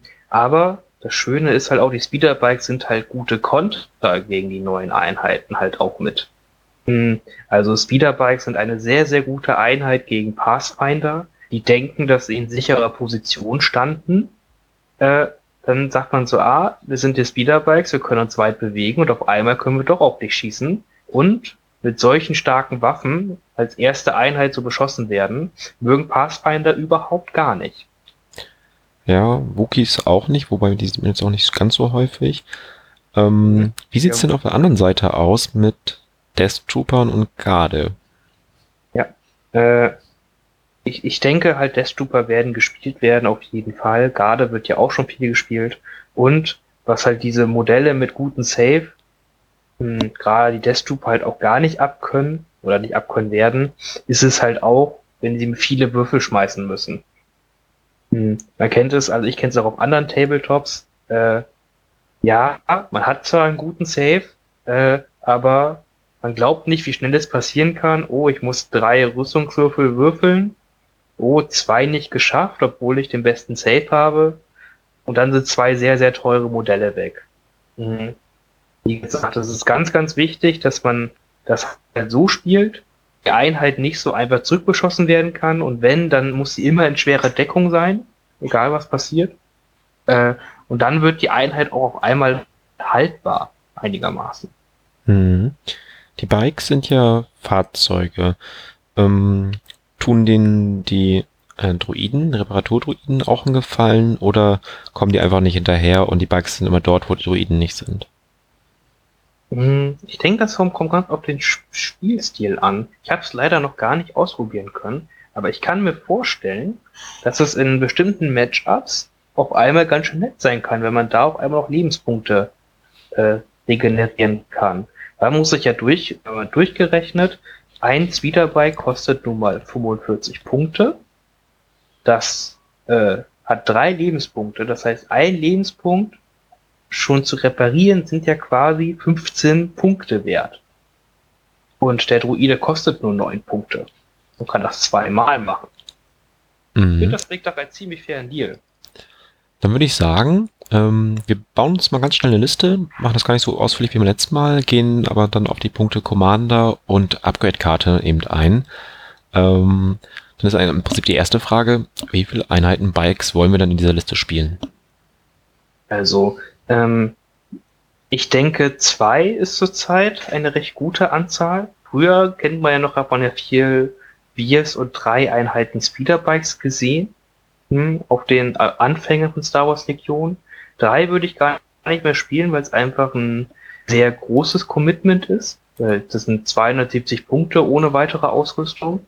Hm? Das ist äh, einfach viel. Hm, Aber ich denke 280 Punkte, ja, die zusammen auf einer Flanke echt Schaden machen können. Mhm, okay. Ähm, da sagtest du, hast früher wurden sehr, sehr viel gespielt. Damals gab es halt auch nicht so viele Alternativen. Ich könnte mir vorstellen, das könnte auch so ein bisschen damit zusammenhängen, dass insbesondere Leute, die jetzt schon das ganze Jahr immer viel Legion spielen, ähm, anfangs viel Bikes gespielt haben, aus äh, Mangel an Alternativen und dann jetzt immer die neuen Sachen halt ausprobieren wollten. Aber ich könnte mir halt auch vorstellen, dass man Bikes bald wieder sieht, weil die sind halt auch gut. Also gibt ja wenig über sie zu meckern. Gut, ich habe schon mal die beiden Bikes reingeklickt. Ähm, dann bleiben wir doch gleich mal bei Ihnen. Kriegen Sie Upgrades? Also kriegen Sie ein Com-Upgrade? Das einzige Com-Upgrade, was sich bei denen meiner Meinung nach lohnt, ist halt der HQ-Uplink. Mhm. Der hat verschiedene. Einmal ist er halt komplett unabhängig von der Reichweite, wie man ihn benutzen möchte zum Commander. Und dann hast du quasi Befehle auch noch zusätzlich, was es sehr, sehr stark macht. Hm. Es kostet leider 10 Punkte und würde die Einheit auf einmal zu 100 Punkten droppen. Das heißt, das würde ich machen, wenn man 20 Punkte übrig hat am Ende. So, Okay, dann schauen wir später mal. Genau. Ja, ansonsten mal ganz kurz, ähm, Com Jammer wäre natürlich bei Ihnen erstmal denkbar, ähm, weil sie natürlich nah am Feind sein können. Jedoch, wie Finn schon sagte, man will halt auch immer nach der Deckung gucken und durch die Com Jammer wird man dann verleitet, äh, sich vielleicht irgendwo hinzustellen, wo man keine Deckung hat, um dem Gegner seine Aktivierung wegzunehmen und 15 Punkte, um ihm, also das heißt, man nimmt ja nicht die Aktivierung weg, man nimmt nur die Möglichkeit, ähm, einen Befehlstoken weiterzugeben. Das ist dann schon eine Menge Punkte dafür, dass man den Gegner nur ein bisschen Kontrolle wegnimmt. Ähm, von daher ein bisschen teuer. Comms Relay könnten sie eher äh, gebrauchen, also dass das auf anderen Einheiten liegt, weil sie werden halt oft weit weg sein vom Commander. Siehst du es ähnlich? Ja, genauso sehe ich das halt auch. Äh, Die selber wollen Befehle haben, wenn immer es möglich ist. Hm. Deshalb äh, brauchen die halt, wenn, dann das Verbindung zum Hauptquartier Update. Okay. Aber wer führt unsere beiden Einheiten Bikes denn an? Wer wird unser Commander? Ja, ganz klassisch könnten wir natürlich jetzt eine General Viers Liste nehmen. Hm, Er ist natürlich, ja, er hat einmal ein günstiges HQ, das heißt, man noch viele Sachen frei für andere Spielereien.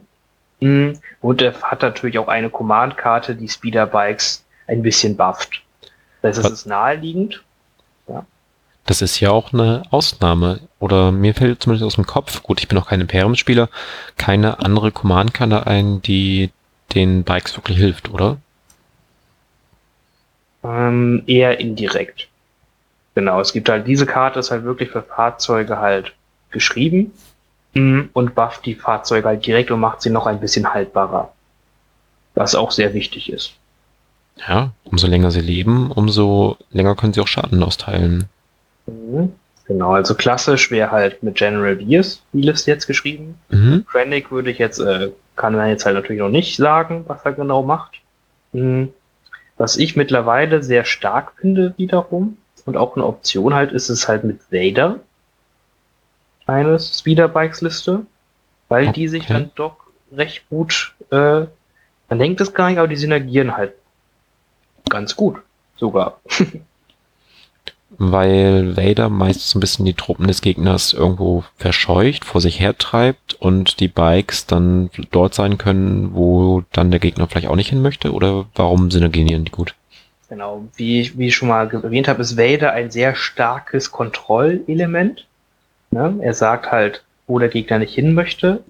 Und äh, auf diesem Kontrollelement aufbauen kann man halt schnelle Einheiten wie Speederbikes sehr, sehr gut einsetzen. Ne? Die können halt dann da, wo der Gegner quasi dann hin ausweicht, sein und da den großen Schaden halt hinhauen. Oder sie unterstützen dann halt so, okay, entweder gehst du jetzt hier zu Vader halt hin und lässt prügelst dich mit dem, oder du wirst von meinen zwei Speederbikes erschossen, oder du ignorierst halt einfach die Hälfte des Spielfeldes und gibst mir die Marker. Hm, Ich denke aber heute tendiere ich mal zu Virs. Nehmen wir den mal mit und dann können wir halt mehr andere Spielsachen mitnehmen. Ja, das ist verständlich. Gut. Gehen wir doch mal in den Kernbereich. Der muss ja gefüllt werden. Oder möchtest du vorher andere Spielsachen einklicken? Genau, also Virs ist ja ganz klassisch, den gibt man meines Erachtens immer Esteemed Leader. Mm, Und weil es halt jetzt vielleicht Sinn macht, weil man eine etwas buntere Liste haben möchte, kann man auch über Improvised Orders nachdenken. Das würde ich aber erst zum Schluss gucken, wie jetzt genau unsere Liste aussieht. Ja, okay. Wo gehen wir jetzt hin? Welchen Slot? Den, Kern müssen wir füllen. Mm, So sei es. Ja, Stormtrooper oder Snowtrooper. Also jede imperiale Liste mit Virs braucht Sturmtruppen mit DLTs. Die profitieren von Virs einfach nochmal auch sehr, sehr doll und sind einfach die solideste Kernauswahl, die man haben kann. Gut. Ähm, gleich dreimal oder nehmen wir auch einmal Schneetruppen mit oder nehmen wir noch mehr Kerntruppen mit? Genau, ich würde erstmal mit drei Einheiten anfangen als Grundlage. Mm, Und dann probieren, vielleicht noch später in ein oder zwei Einheiten den Druiden reinzupacken. Aber Mhm. das gucken wir dann, wenn die Lis- Liste abgerundet ist. Okay. Ähm, dann haben wir die schon mal. Ich würde jetzt gerne eine Garde einpacken, einfach weil er mir sie die Möglichkeit gibt, ähm, andere Nahkämpfer zu handeln. Mhm, genau. Ich würde jetzt auch eher auf die Garde halt gehen. Ich könnte mir auch die Death Trooper gut vorstellen. Mhm, aber da sind wir noch natürlich noch nicht ganz fertig, äh, was die noch uns genau bringen mit der schweren Waffe. Mhm, klar. Jo, ich habe mal einmal die Garde reingeklickt mit dem Elektrostab. Kriegt sie sonst noch ein Upgrade? Ähm, klassisch ist natürlich Tenacity und Environmental Gear, äh, aber immer in Relation, wie viele Punkte man noch übrig hat. Dann spare ich mir das an der Stelle jetzt auch. Wir sind nämlich schon bei 569 Punkten. Hm, Ich hätte gern weiteren Wumms dabei. Ähm, da gibt es natürlich verschiedenste Optionen. Oder wollen wir erstmal uns um Aktivierung kümmern? Also wir sind Also- be- aktuell bei sieben Aktivierungen. Genau. Äh, zwei ähm, zwei Sniper-Teams bieten sich natürlich noch an. Die sind einfach gut beim Imperium, sind noch ein bisschen besser, gerade mit vielen Zielmarkern. Mhm, klar. Auf der anderen Seite, wir haben halt auch noch über 200 Punkte über. Ähm, da denke ich, werden wir eh noch zwei Einheiten reinbekommen. Ähm, vielleicht erstmal nur einmal, einmal Sniper und dann mal überlegen, was noch gut in die Liste passen könnte. Okay, je nachdem, worauf du hinaus willst. Ich hoffe, du kannst natürlich jetzt noch ein ATST reinpacken. Das kommt natürlich gut zu Virs dazu. Dann wird aber der Token-Pool sehr bunt, sehr, sehr bunt. Ja, daran dachte ich nicht. Also ich dachte entweder wir denken nochmal über Death Trooper nach, auch wenn wir sie nicht ganz kennen, kennen wir schon viel. Oder wir denken über einen Bosk zum Beispiel nach oder eine Einheit Flammentruppen. Genau, also ähm, es ist auf jeden Fall verführerisch, Bosk oder Boba reinzutun. Mm, Das Problem ist halt immer ein bisschen bei den Einheiten, dass ihre Command-Karten wichtig sind, damit die Einheiten selber funktionieren. Mm, Und deren Command-Karten sind halt sehr egoistisch. Ne, dann hat man auf einmal keine Befehle mehr für, ähm, für die Speederbikes übrig, die dann doch gerne auch Befehle haben. Deshalb Ja. müsste man sich irgendwie über improvisierte Befehle oder ähnliches sichern. Hm, ergibt Sinn. Ähm, da wir gerade über Command-Karten reden, die Command-Karte, die bei den Specialists dabei war, die Zweier, ist die sinnvoll, weil wir jetzt ja Bike spielen? Ja, das ist eine sehr, sehr gute Karte, die ich auf jeden Fall einpacken würde bei den Bikes. Das macht die nämlich noch mehr zu einem Konter von Pathfindern und Jin. Okay. Ähm, dann sollten wir die mitnehmen. Dann hätte man ja im Prinzip auch nur noch zwei weitere Command-Karten. Ähm, dann stimme ich dir zu, vielleicht ähm, kein Specialist und halt auch dementsprechend keinen zweiten namenhaften Commander.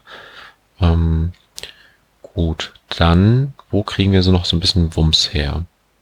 Genau, man kann halt gerne noch äh, eine Einheit Schneetruppen einpacken. Mhm. Äh, die kann man auch gut voll ausrüsten mit äh, Frag Grenades. Man da halt noch quasi ein, einen zweiten Linebacker hat mit den mit der Garde zusammen. Ja, dann mache ich das mal eben. Mhm. Und natürlich eine vierte Einheit Sturmtruppen ist niemals verkehrt. Und um vielleicht auch nochmal Alternativen zu sorgen, könnte man auch sehr gut über ein E-Web nachdenken. Mhm. Ja, durchaus auch interessant. Gut, also ich bin jetzt mit den Snowtruppen und äh, noch nicht bei vier Stormtroopers, bei 664, also über den Daumen 150 Punkte. Hm, Das könnte halt zwei Sniper sein, Sniper EVAP oder einmal Death Trooper. Das sind jetzt so meine Gedanken. Da ich halt den Fokus jetzt auf die Speederbikes setzen würde und ich, ja, man kann auch noch, Death Trooper kann man wirklich überleben, überlegen. Hm, Man könnte natürlich auch eine zweite Garde mitnehmen, nee, zwei Garde-Einheiten lohnt sich auf keinen Fall. weil man halt den Support für sie nicht hat, richtig? Genau, genau. Also zwei Garde-Einheiten lohnen sich eh leider Gottes sehr, sehr selten, meines Erachtens nach. Okay. Hm, Genau, also ich finde die, die, ich, ich bin halt ein Fan des Scharfschützen. Es ist natürlich sehr, äh, naja, es ist halt nichts Neues. Die Scharfschützen sind halt offensichtlich gut. Hm, Dann nehmen wir die einfach mal mit, weil die können mit ihrer unendlichen Reichweite halt auch bei den Speedern vielleicht ein bisschen helfen. Also wirklich dort helfen, ähm, wo die Speeder sind und da eventuell Bedrohungen beseitigen, die unseren Bikes gefährlich werden könnten. Mhm. Ja, warum nicht? Finde ich gut. Okay. 752. Ähm, wir haben an vielen Stellen gesagt, wir gucken mal, ob Endpunkt noch über sind. Und bei 752 kann man halt nicht mehr so viel reinquetschen. Genau. Gut. Das heißt, wir müssten dann jetzt bei äh, 10 Aktivierungen sein. Exakt, ja. Ähm, 10 ist eine ganz gute Anzahl, damit kann man was anfangen, das ist okay. Das heißt, jetzt kann man über Sachen wie Verbindung zum Hauptquartier für die Speederbikes nachdenken. Mhm. Ähm, man kann jetzt noch Druiden einpacken, zwei Stück. Ja. Und, äh, na gut, dann, ich glaube, dann braucht man improvisierte Befehle nicht mehr, weil man halt die Verbindung zum Hauptquartier hat in der wichtigen Runde und sonst sollte eigentlich nichts Schlimmes mehr drankommen. Und wir haben ja auch nur ähm, vier verschiedene Tokens. Genau, deswegen das sollte sich noch lösen lassen, das Problem. Wobei man Verbindung zum Hauptquartier halt auch mal bereit machen muss, ne? Äh, ja, klar, aber man hat ja die Viers-Karte, die auch noch bereit äh, wieder Erholaktionen verteilt. Hm, Also möglich ist es auf jeden Fall. Mhm. Okay. Ich habe sie mal reingenommen. Zweimal HQ-Uplink. Sind wir bei 772. Achso, ich hatte bei den Snowtruppen einen imponenten Offizier reingenommen. Ja, sehr gut. Und hast auch noch Granaten drin. Ja, und Recon Intel. Ja, sehr gut. Alles wichtige Sachen. Hm, und halt Recon Intel, damit sie weiter nach vorne kommen. Die sind ja eigentlich nicht so schnell. So können sie vor dem Spiel schon mal eine Einserbewegung machen. Ähm, das ist ja für sie die Bewegung einer halben Runde. Und die Fraggranaten, ähm, Rotation Grenades, ähm, sorgen dafür, dass auf Reichweite 1, wo man mit dem Flammenwerfer halt eh hin möchte, alle weiteren in der Einheit nicht mehr einen weißen Würfel haben, sondern einen roten, was den Schaden viel, viel, viel höher macht. Ja, das ist ja wirklich ein sehr üblicher Bild, den man wirklich sehr häufig mit den Schneetruppen sieht. Mhm, genau.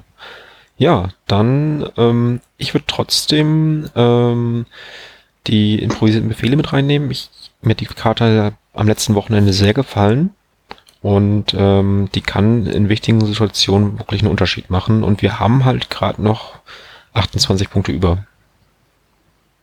Hast du die Druiden schon drin? Die Druiden haben wir noch nicht drin. Nee, zwei Stück sagtest du. Ähm, Ja. Auf Stormtroopern dann dementsprechend. Genau. Bei denen habe ich jetzt das Gefühl, das muss man wirklich testen. Wenn es kann gut sein, aus meinem Gefühl heraus, dass die nie zum Einsatz kommen und dann kann man diese Punkte natürlich nochmal wieder anders investieren. Ja, gut. Und man darf halt nicht vergessen, man muss halt in Reichweite 1 zum Druiden sein, ne? um das zu reparieren. Hm, Das lässt sich mit Be Be Bewegen und Formation und dann Reichweite 1 von Druiden ist schon weit. Ja. Ja, ja, ja, ja. Okay. Und, und dann, wenn dann noch Punkte übrig sind, würde ich gerne noch ein Comms Relais einpacken, einfach um Coordinated Fire noch zu unterstützen. Äh, Comms Relais auf wem? Äh, müsste ja nur ein Sturmtrupp übrig sein, so, der noch ja. Personal fliegen kann. Ähm, passt nicht, wir haben noch 10 Punkte. Hm. Ja, dann müssen, das sind dann Kleinigkeiten. man kann ja Steam Lieder rausnehmen, weil man die gerade drin hat. So, Mhm. genau. Dann sollte es passen. Genau 800. Ha, ein Traum. Ja, ähm, wie ich schon sagte, die Druiden, aber auch der Com-Techniker, muss man einfach mal gucken, wie man selbst damit zurechtkommt, ob man die ausnutzen kann. Ansonsten hat man auf der Royal Guard hat noch ähm, Slots, die man gut benutzen kann mit ähm, Tenacity, sprich, wenn die Garde verletzt ist, kriegt sie im Nahkampf einen roten Würfel mehr. Auch die mag ähm, gerne durch Gelände laufen, dementsprechend Environment Gear. Und äh, Vias haben wir ja gerade schon eine Karte gestrichen und dann halt auch die improvisierten Befehle. Alles nützlich, wenn man sagt, hier die Stormtruppen, die können ihre zusätzlichen Leute nicht so richtig anbringen, dann kann man mal darüber nachdenken, halt diese anderen Karten dafür mitzunehmen. Okay. Möchtest du noch was anmerken? Äh, nee, das war jetzt auch äh, ein bisschen spontan, haben wir uns jetzt was überlegt. Ähm, man kann es auf jeden Fall optimieren. Mhm, Aber ich bin, wie gesagt, immer mehr begeistert von Speederbikes. Darf die echt nicht unterschätzen. Wir haben bei uns in der Gruppe jetzt einen sehr guten Speederbike-Spieler, wie ich finde. Der da wird jetzt wirklich sich äh, vom Anfang an, seitdem er spielt, damit durchgespielt hat und immer Speederbikes in seiner Liste hatte. Und er spielt die mittlerweile sehr, sehr gut und sehr, sehr stark und schafft es wirklich in jedem Spiel äh, da auch ihren Schaden mit rauszuholen. Hm. Deswegen nicht unterschätzen, äh, die können dann doch ganz schön wehtun. Ja, und auch vielleicht nicht immer nur dem Internet glauben, was gerade gut und was nicht so gut ist, sondern man kann mit genügend Übung alles anbringen und insbesondere, es gibt oft Einheiten, die aktuell immer sehr beliebt sind, die hat der Gegner auch auf dem Schirm und weiß vielleicht auch, wie er damit umzugehen hat. Wenn dann eine Einheit kommt, die er schon länger nicht gesehen hat, dann ist das vielleicht schon in Vergessenheit geraten, ähm, wie man damit äh, umgeht, wie man diese handelt. Okay, dann, wenn du keine Einwände hast, würde ich zur Hobbysektion gehen. Ja, sehr gerne. Da hatten wir auch sehr freudige Ereignisse am letzten Wochenende. Ja, genau. Ähm, da letzten Samstag habe ich es mal geschafft, wieder in den Norden zu fahren. Habe Finn besucht. Ähm, hatte dies natürlich dementsprechend angekündigt. Hat er gleich noch mal ein paar Leute eingeladen und dann standen wir zu viert bei Finn im Wohnzimmer und haben an zwei Platten schön den ganzen Nachmittag Legion gezockt.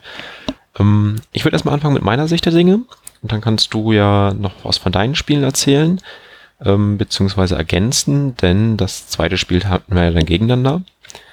Ähm, kurz zu meiner Liste. Ich hatte Lea Jin dabei, ähm, dann einmal Pathfinder mit Pau und große Kommandos mit dem Sniper und dann noch eine kleinere äh, Kommandos mit Sniper. Ähm, dann Shui. Im Kern waren es einmal Flottentruppen nur mit einer Schrotflinte, sonst keine Upgrades und zwei nackte Trupps, ähm, Rebellentruppen und als Schlusslicht die FD Laserkanone. Ja, im ersten Spiel durfte ich dann ran gegen Rebellen und da hat Jin einfach mal gezeigt, was sie kann, denn sie kann sich vor Spielbeginn an einen Marker stellen. Wir hatten eine Mission, wo man die Marker aufheben kann, damit durch die Gegend laufen und im Endeffekt ähm, ist es auch durchs Gelände so ein bisschen gewesen. Ähm, ich habe den Marker aufgehoben, bin weggelaufen. Jin hat ein bisschen Feuer kassiert, hatte bei einer Schussaktion, also von einer Einheit, etwas Glück, dass der Gegner nicht so gut getroffen hatte. Ist dann irgendwo in der Nähe von Shui gelandet, den ich natürlich entsprechend aufgestellt hatte. Der hat dann ganz viel noch abgefangen und irgendwann ist ähm, Jin außer sich gelaufen und dadurch war das Spiel im unterm Strich entschieden. Ähm, ja, dennoch spannend und hat mir halt gezeigt, wie gut Jin eigentlich die Mission spielen kann. Hast du zu dem Spiel Fragen, bevor ich ins zweite gehe? Hm. Man muss dazu auch sagen, in der Mission ist wirklich alles gelaufen für Jin, wie man es haben könnte. Liegt da auch daran, dass der Gegner noch nicht so erfahren natürlich im Umgang mit Jin war. Weil ich glaube, ihr habt halt einmal die gute Mission gespielt, die sehr, sehr gut für sie ist. Und die beste, glaube ich. Ja. Und dann auch noch eine sehr, sehr gute Aufstellung mit äh, hier der lange Marsch, heißt das, glaube ich. Mhm, genau, wo man äh, im Prinzip an den kurzen Seiten aufstellt und ähm, von links nach rechts, von rechts nach links spielt. Genau, das heißt, es war schon äh, mit Idealvoraussetzung für sie und deswegen war das natürlich sehr günstig und da konnte sie ihr Spiel auch runterspielen. Ja, dann im zweiten Spiel gegen Gangs King Finn. Ähm, die, deine Liste halt mit ähm, Palpatine Garde, ein paar Sturmtruppen und äh, Snowtruppen. Kannst du ja gleich ein bisschen mehr noch zu erzählen, wenn du da was Wichtiges ergänzen möchtest. Ähm, diesmal hatten wir die Vaporatoren, die beschädigt bzw. repariert werden sollten. Ähm, jo, ich durfte sie beschädigen, ähm, habe dort auch Jin gleich an einen reingestellt und ähm, die Passpartner an den anderen. Die haben damit auch gleich begonnen.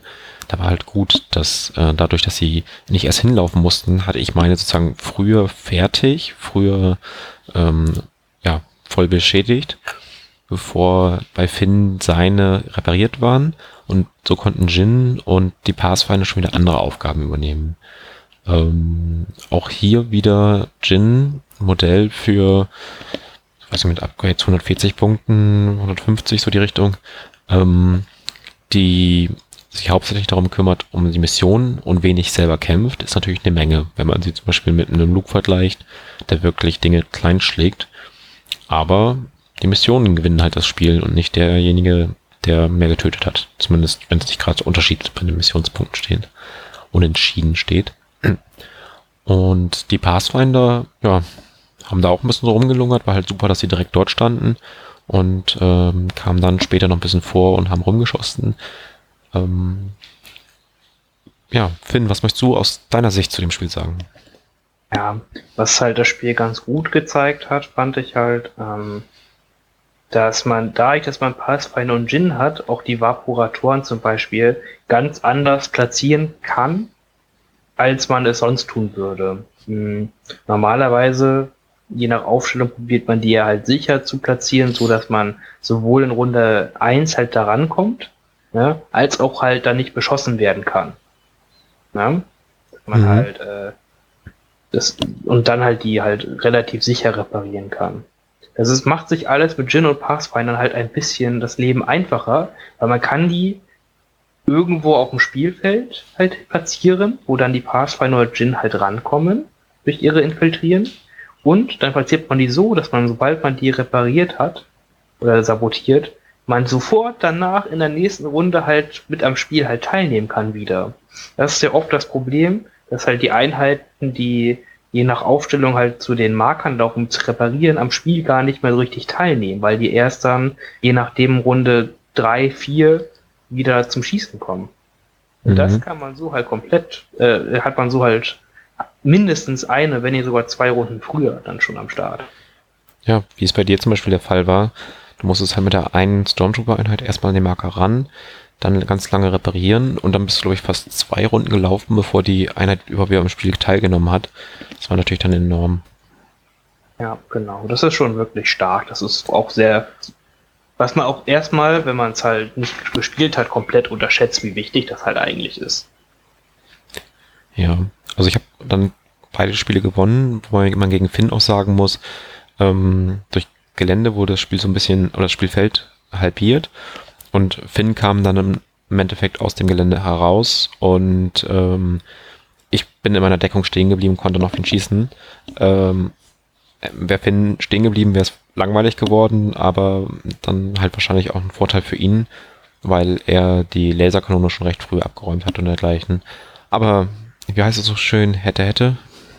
Genau, das, das habe ich dadurch halt verloren. Das hatte Lars dann zu Recht gewonnen, das Spiel, äh, weil ich halt nicht die Mission strikt gespielt habe, sondern gierig war und auch Jin und die Pathfinder kriegen wollte. Und das habe ich da leider nicht hingekriegt. Ja, dann ähm, würde ich sagen, erzählst du erst nochmal zu deinem anderen Spiel oder äh, und dann gehen wir so ein bisschen auf Gin und Pathfinder ein, welchen Eindruck ich dann noch von denen insgesamt als hatte.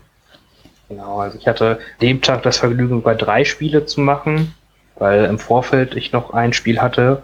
Ähm, das war halt auch mit der Palpatine-Liste, also es war Palpatine, zweimal äh, Sturmtruppen mit Druide, also mit Medizindruide, dann zweimal mit DLT, einmal Schneetruppen mit Flammenwerfer, äh, einmal die Garde und zwei Sniper-Teams, ganz grob gesagt. Die Liste ist eigentlich ganz gut. Ich fühlte mich damit eigentlich äh, ja, ich dachte schon, dass es eine sehr gute Liste ist und die gegen alles mithalten kann. Mhm. Erstes Spiel habe ich dann gegen eine Rebellenliste mit Hahn und Lea gespielt, mhm. wo ich dann einfach, äh, wo Palpatine in Runde 4 das Spiel mit seinem Blitzgewitter gewonnen hat und das war, da war das Spiel halt entschieden, weil alles in Reichweite, in der, um Reichweite der Mitte halt tot war. Mhm. Das zweite Spiel habe ich selber Jin und Pathfinder spielen können. Da habe ich eine etwas, äh, naja, einmal etwas andere Liste probiert mit Jin und Hahn. Mhm. Und Bisten habe ich auch gespielt auf den Pathfindern. Und dazu dann halt noch, noch, ähm, noch halt Rebellentruppen mit Z6, äh, Sniper-Teams und noch einer Laserkanone die in der Mission halt gedroppt ist auf ein Felsen hoch und dann eine sehr coole Feuerposition hatte. Mhm. Frech. Ja, ein bisschen. Das, das fand die Laserkanone cool. Und hm, da habe ich halt gegen eine Vader- und Speederbike-Liste gespielt. Äh, Jin konnte sich aufgrund des Geländes in eine sehr nützliche Position bringen, wo sie sich ein bisschen mit den Speederbikes beschäftigen konnte und vom Rest der Armee, weswegen das ein bisschen abgeschnitten war. Hm, das fand sie nämlich ganz gut. Und dann hat im Endeffekt Jin zum Schluss die Schlüsselposition in der Mitte gehalten, nachdem sie Vader zum Schluss erschossen hatte, als er nur noch einen Lebenspunkt hatte. War schon ganz okay. Und okay. das, letzte, das letzte Spiel, wie gesagt, gegen Lars. Hm. Ich, ich, ich war gierig, Lars hat's gut, solide gespielt und die Mission gespielt, hat er gewonnen, war gut. Ja. Ja, ein richtig schöner Tag. Ähm, ihr könnt euch Bilder von den Spielen bei Facebook angucken. Da haben wir die hochgeladen und dann so ein bisschen Eindrücke von der Tatooine und der Solos-Platte bekommen, wo dann unsere Truppen draufstehen. Ja, doch, es sah auch einfach auch gut aus. Es hat auch sehr Spaß gemacht, weil die Armeen bemalt waren und sowas. Das war echt eine gute Sache. Ja, und deine Platten sind halt auch cool. Also da freue ich mich, die auch im März dann wiederzusehen. Also Ende März. Ähm, was sagst du? Wie hat Jin dir gefallen? Also sowohl ähm, als Gegner als auch ähm, in deiner Liste. Was für ein Feedback würdest du geben? Man, man sieht es ja von dem Profil. Sie ist kein Mitspieler. Auf gar keinen Fall. Das macht sie einfach nicht. Man macht halt konstanten, niedrigen Schaden. Ähm, aber dafür ist sie halt einfach nicht da. Wer sie spielt, um nur mit ihr Schaden zu machen, der kriegt die Punkte auf keinen Fall rein. Mhm. Das habe ich auch so im Prinzip gesehen. Also bei mir hat sie mit dem Gewehr, ich hatte dann immer das mit den schwarzen Würfeln auf Reichweite 3, weil ich es nicht gedreht habe. Ähm, und da hat sie einfach selten getroffen, meist immer nur also ein Treffer oder so, der dann irgendwo in der Deckung hängen geblieben ist oder in der Rüstung. Und Nahkampf, dadurch, dass sie keinen Charge hat, war es auch selten, also selten attraktiv, weil man halt oft nicht ähm, sich bewegen und zuhauen konnte und dann bin ich lieber stehen geblieben, habe geschossen und konnte zumindest noch zählen oder dergleichen. Ja, das verstehe ich auf jeden Fall. Ähm, aber wie gesagt, das hat Lars sehr gut zusammengefasst, ja, die gewinnt halt nicht dadurch, dass sie Einheiten tötet, gewinnt dadurch, dass sie die Armee supportet. Ihre Dreierkarte ist so verdammt stark. ja, doch. Ähm, Was macht die Dreierkarte, also, eben für die, die es nicht auswendig kennen? Die Dreierkarte aktiviert drei Trooper-Einheiten und sagt im Endeffekt, ihr seid immun gegen niedergehalten zu werden und in Panik zu verfallen. Das heißt, egal was passiert, man kriegt zwar Niederhalten Marker mit den drei Einheiten, aber man verliert niemals Aktion. Hm. Und das kann zum einen natürlich, um Missionen zu erfüllen, sehr, sehr stark sein. Auch um sich mit Einheiten bewegen zu können und schießen zu können, um den Schaden anzubringen, ist das auch sehr, sehr stark. Ja, in unserem Spiel dann halt wirklich auf den Flottentruppen, für die es ja aufgrund ihrer kurzen Reichweite sehr wichtig ist, sich zu bewegen und zu schießen. Und dadurch, dass man diesen Niederhaltmarker durch, über die Command-Karte verteilt, hat man immer schon mal plus eins auf Deckung. Das heißt, ähm, da bleibt dann auch der ein oder andere Treffer von Anfang an mal hängen. Und wenn man dann an Jin und die Pathfinder denkt, dadurch wird ihre Rüstung auch noch besser durch die Niederhaltmarker. Ja, einfach eine sehr gute Karte. Ihre Zweierkarte ist auch sehr gut. Wenn man sie mit anderen äh, Commandern spielt, jetzt als vielleicht Lea, finde ich die Karte noch besser quasi. Mhm. Oh, ich, also, das muss ich kurz schon ansprechen. Wie gut wird das, wenn diese Teamwork-Karte auf Sabine mit ist? Wie, wie, wie, wie super krass wird das denn? Und dann, Weil, genau, beide, Charakter, weil beide Charaktere haben Nimble. Ja, und äh, Jen kann sich noch einfach hinstellen und sagen, hier, ich mach mal äh, schnelles Denken. Und ähm, dann hat Sabine auf einmal schon mal ein Aim und ein Dodge-Token und kann ihre schönen Aktionen für äh, wichtigere Sachen nutzen. Genau. Und das Schöne ist, sobald eine der beiden Einheiten beschossen wird, gibt man diesen Dodge-Token aus, kriegt einen neuen Dodge-Token und dann kriegt der andere Teamwork-Parker auch wieder einen Dodge-Token. Oh nein, oh nein. Und beide Modelle haben Nimble, das heißt, die, egal wen von beiden man die Runde beschießt, produziert sehr, sehr viele Dodge-Tokens. Äh, das ist ein bisschen albern. Nein, das ist schön. Weil Vertrauen geht in beide Richtungen. Ja, natürlich, natürlich. Okay. Ja, ähm, Jin ist auch ziemlich haltbar. Ähm, sie kommt halt gut damit zurecht, ein paar Niederhaltmarker zu haben. Sie hat ja einen Tapferkeitswert von 3, sprich läuft erst bei 6 weg. Ähm, möchte gerne ein paar haben, damit sie zusätzliche Rüstungswürfel würfeln kann. Deswegen hat sie bei mir halt auch Duck and Cover bekommen, dass ich immer sagen konnte, hier, ich nehme noch mal einen. Ähm, dadurch wird dann eine leichte Deckung auch zu schweren und im Offen hat sie dann auch eine leichte Deckung und dann noch zusätzliche Rüstungswürfel würfeln, die oft auch den Unterschied gemacht haben und macht sie sehr, sehr haltbar im Vergleich zu Lea auf jeden Fall und gefühlt auch haltbarer als Hahn oder vielleicht habe ich Hahn noch einfach falsch gespielt. Ja, das macht's alles sehr, sehr gut. Ich hatte die Zweier-Command-Karte nicht dabei, weil ich halt Lea noch dabei habe und bei Lea die Zweier-Command-Karte, die halt sagt, die Einheiten, die die Order-Tokens bekommen können, einen Einsam-Move machen, die nutze ich häufig sehr effektiv. Also mir gelingt es aus dieser Karte oft sehr viel rauszuholen und wirklich spielentscheidende Situationen hinzukriegen oder eine Niederlage abzuwenden. Und ähm, dazu halt Chewie, dessen Zweier-Command ja diejenige ist, die mit Leer ähm, halt zu tun hat und da einen super Angriff generiert. Und deswegen musste die von Jin leider zu Hause bleiben. Mir ist die Entscheidung nicht leicht gefallen. Ich hätte die von ähm, Jin sehr gerne dabei gehabt, aber habe die Entscheidung im Endeffekt nicht bereut. Ja. ja. Dann ähm, hast du noch was zu Jin? Ja, Jin, tolles Modell. Und das Modell ist super. Oh ja, oh, es sieht richtig cool aus. Ja, dann hatten wir die Pathfinder. Ähm, die haben auch mal bei mir ein bisschen schießen können. Da haben da durchaus ein paar Snowtrooper umgeholzt. Ähm, Im ersten Spiel war Pao mit seinem Inspirieren wichtig, um mal von anderen äh, Einheiten Mark runterzunehmen. Ansonsten helfen sie einem auch sehr, die Mission zu spielen und sind eine gute Ergänzung zu Kommandos. Also ich spiele gerne immer große Kommandoeinheiten. So zwei habe ich in den letzten Monaten gespielt. Aber jetzt eine große Kommandoeinheit und einmal Pathfinder hat sich noch besser angefühlt. Also da, weil sie halt unterschiedlich sind, unterschiedliche Sachen machen können. Ähm, das, das passt sehr gut zu meinem Stilziel. Das Schlimme ist ja, dass du in der Liste halt auch noch Chewbacca hattest, der von diesen fragilen Modellen wie Kommandos oder auch manchmal Pathfinder auch noch die Treffer runternehmen kann.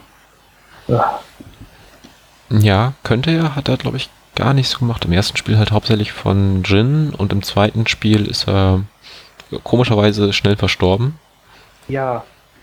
Brauchte ein Bettvorleger. Für den Imperator ein, ein Wookie-Bettvorleger. ähm, du hattest ja nicht Pao dabei, sondern die Antipanzerwaffe. Ähm, wie hat die sich gemacht? Ich, ich war ja zu Beginn überhaupt gar nicht davon überzeugt, von dieser verdammten Exhaust-Ionenwaffe. Ja, und zwar so wenig, dass du mich davon überzeugt hast, die auch nicht zu spielen. Ich fand erstmal so, ah, ich will ja eigentlich eine Einheit, die Schaden macht und da sind einfach mehr Würfel als bei Pau. Ah, okay, aber dann hast du mich überzeugt, weil halt teurer und kann man nicht so oft benutzen und hm, hm, hm, hin und her. Und deswegen hatte ich halt Pau gespielt. Ja, und da ich, ich Äh, man, man, man spielt, man muss die Einheit halt, äh, man kann die Pau-Einheit und die Bistin-Einheit halt nur begrenzt vergleichen, meiner Meinung nach, weil die einfach verschiedene Aufgaben haben.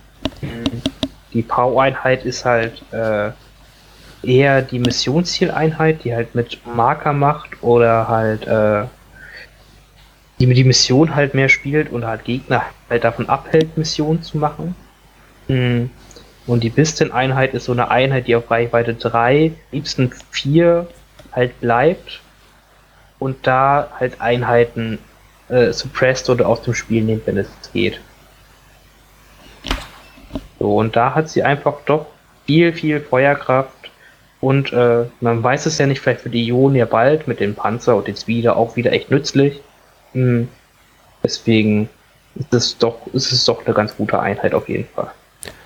Du hattest ähm, ein bisschen ja gegen die Imperiumsliste gespielt. Ähm, waren da Bikes oder sowas dabei? Da waren Bikes mit dabei. Äh, die Bikes wurden aber von Jin beschäftigt. Äh, leider sind die Pathfinder da dann doch schnell, also in Runde 3 gestorben, weil äh, Garde sich dreimal bewegt hat und ich vergessen habe, dass sie das ja können, weil Vader dabei war und da hatte sie, also die hat sich im Endeffekt halt fünfmal bewegt, hat sich Runde zwei zweimal bewegt und dann in Runde drei durch die Zweierkarte dreimal bewegt und dann auf einmal waren die in den Pathfinder drin. Hm, okay, ja. Ja, ich habe ein bisschen Punkte freigeschaufelt und ähm, will ihn beim nächsten Spiel auch mal spielen und bin echt gespannt, wie er sich macht. Im Zweifel hat er halt immer noch zwei weiße Würfel, wenn dann seine Hauptwaffe halt mal erschöpft ist. Ne? Ja, genau. Das ist richtig. Okay. Ähm, wie sieht es bei dir aus? Möchtest du noch was zu dem Tag erzählen oder möchtest du uns lieber erzählen, was du so gebastelt und gemalt hast? Jeder Tag sonst, wie gesagt, es hat super Spaß gemacht halt. Äh, ne? Danke für die Leute, die alle da waren, und Tag mit hatten. Es war toll, machen wir öfters bestimmt demnächst. Mhm. Sonst am Malen, Basteln. Ich habe eigentlich erst einmal alles fertig. Habe meine Pathfinder fertig, habe Jin fertig. Äh, ja, ich bin Star Wars Legion mäßig ziemlich durch gerade. Ich warte auf die nächste Welle. Also FFG schickt die nächste Welle. schickt die nächste Welle, okay. Ähm, bei mir sind jetzt endlich ein paar Bases fertig geworden. Ähm, Jin und die Pathfinder stehen halt auch jetzt auf ähm, entsprechenden ich muss noch den Rand nochmal nachmachen, weil die vom Grundieren und Malen halt ein bisschen unsauber sind. Da muss man nochmal schön einfärben. Und ähm, dann werde ich wahrscheinlich jetzt ein bisschen was an anderen Systemen basteln. Aber spielen steht auf jeden Fall Legion im Vordergrund. Und ähm, dann nebenbei wieder ein paar Bases machen. Ich habe auch gar nicht so viel. Ich glaube, ich muss bald wieder das nächste Paket ähm, von diesen äh, FFG speziellen Bases nachbestellen, weil die nutze ich halt, die sind auch sehr cool. Und dann heißt es wieder mehr Bases bemalen. Ja. Ansonsten ähm, hatte Marvin dir die Frage, Regelfrage zukommen lassen? Äh, ja, die hat er mir zukommen lassen. Ich äh, kann dir gerne nochmal äh, vorlesen hier. Das heißt, muss man Wunden nehmen? Also kann man, muss man äh, verteidigte Saves, äh, muss man die verteidigen. Oder beziehungsweise ne, kann man sich erschließen, keine Würfel zu werfen, wenn man. Also einfach mal sagen, hier, ich möchte gerne, dass die eine jetzt stirbt. Genau. Und das kann man nicht. Ah ja. Wäre, glaube ich, aus meinem Blickwinkel, jetzt ohne zu wissen, worum es ging, dann interessant, wenn mein Gegner mit irgendwas im Nahkampf ist und ähm, mir eigentlich ganz recht ist, dass er die ganze Einheit erschlägt, damit alles andere auf ihn schießen kann und nicht darauf angewiesen bin, dass ich erst die Einheit aktiviere, aus dem Nahkampf zurückziehe und äh, dann der Rest an meiner Armee drauf schießen kann. Genau. Oder Sachen wie Enrage aktiviere oder sowas ähnliches. Hm, oh ja, natürlich. Gut. Ich würde sagen, dann ähm, haben wir es für heute. Hast du noch irgendwelche Punkte, die du anhängen möchtest? Ähm, äh, ich erinnere noch mal sehr gerne, am 30. März ist in Oldenburg mein nächstes Turnier, Star Wars Legion im Norden 3. Guckt rein bei T3, es sind noch Plätze da, drei Plätze sind noch frei regulär. Äh, nutzt also eure Chance, meldet euch noch an. Und äh, sonst äh, danke an äh, No Pain No Game, dass wir unseren Podcast dort vorstellen konnten. Das hat uns auch gefreut und äh, finde es eh schön, dass die Community hier so gut zusammenarbeitet. Das ist nicht selbstverständlich.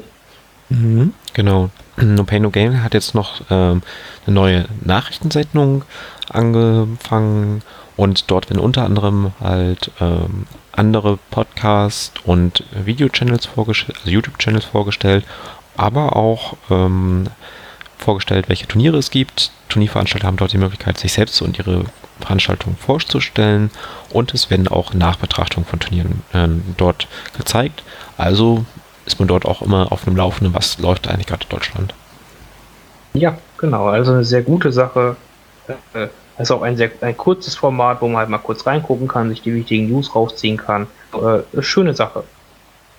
Gut. Dann sage ich danke fürs Zuhören und bis zum nächsten Mal. Ja, bis zum nächsten Mal.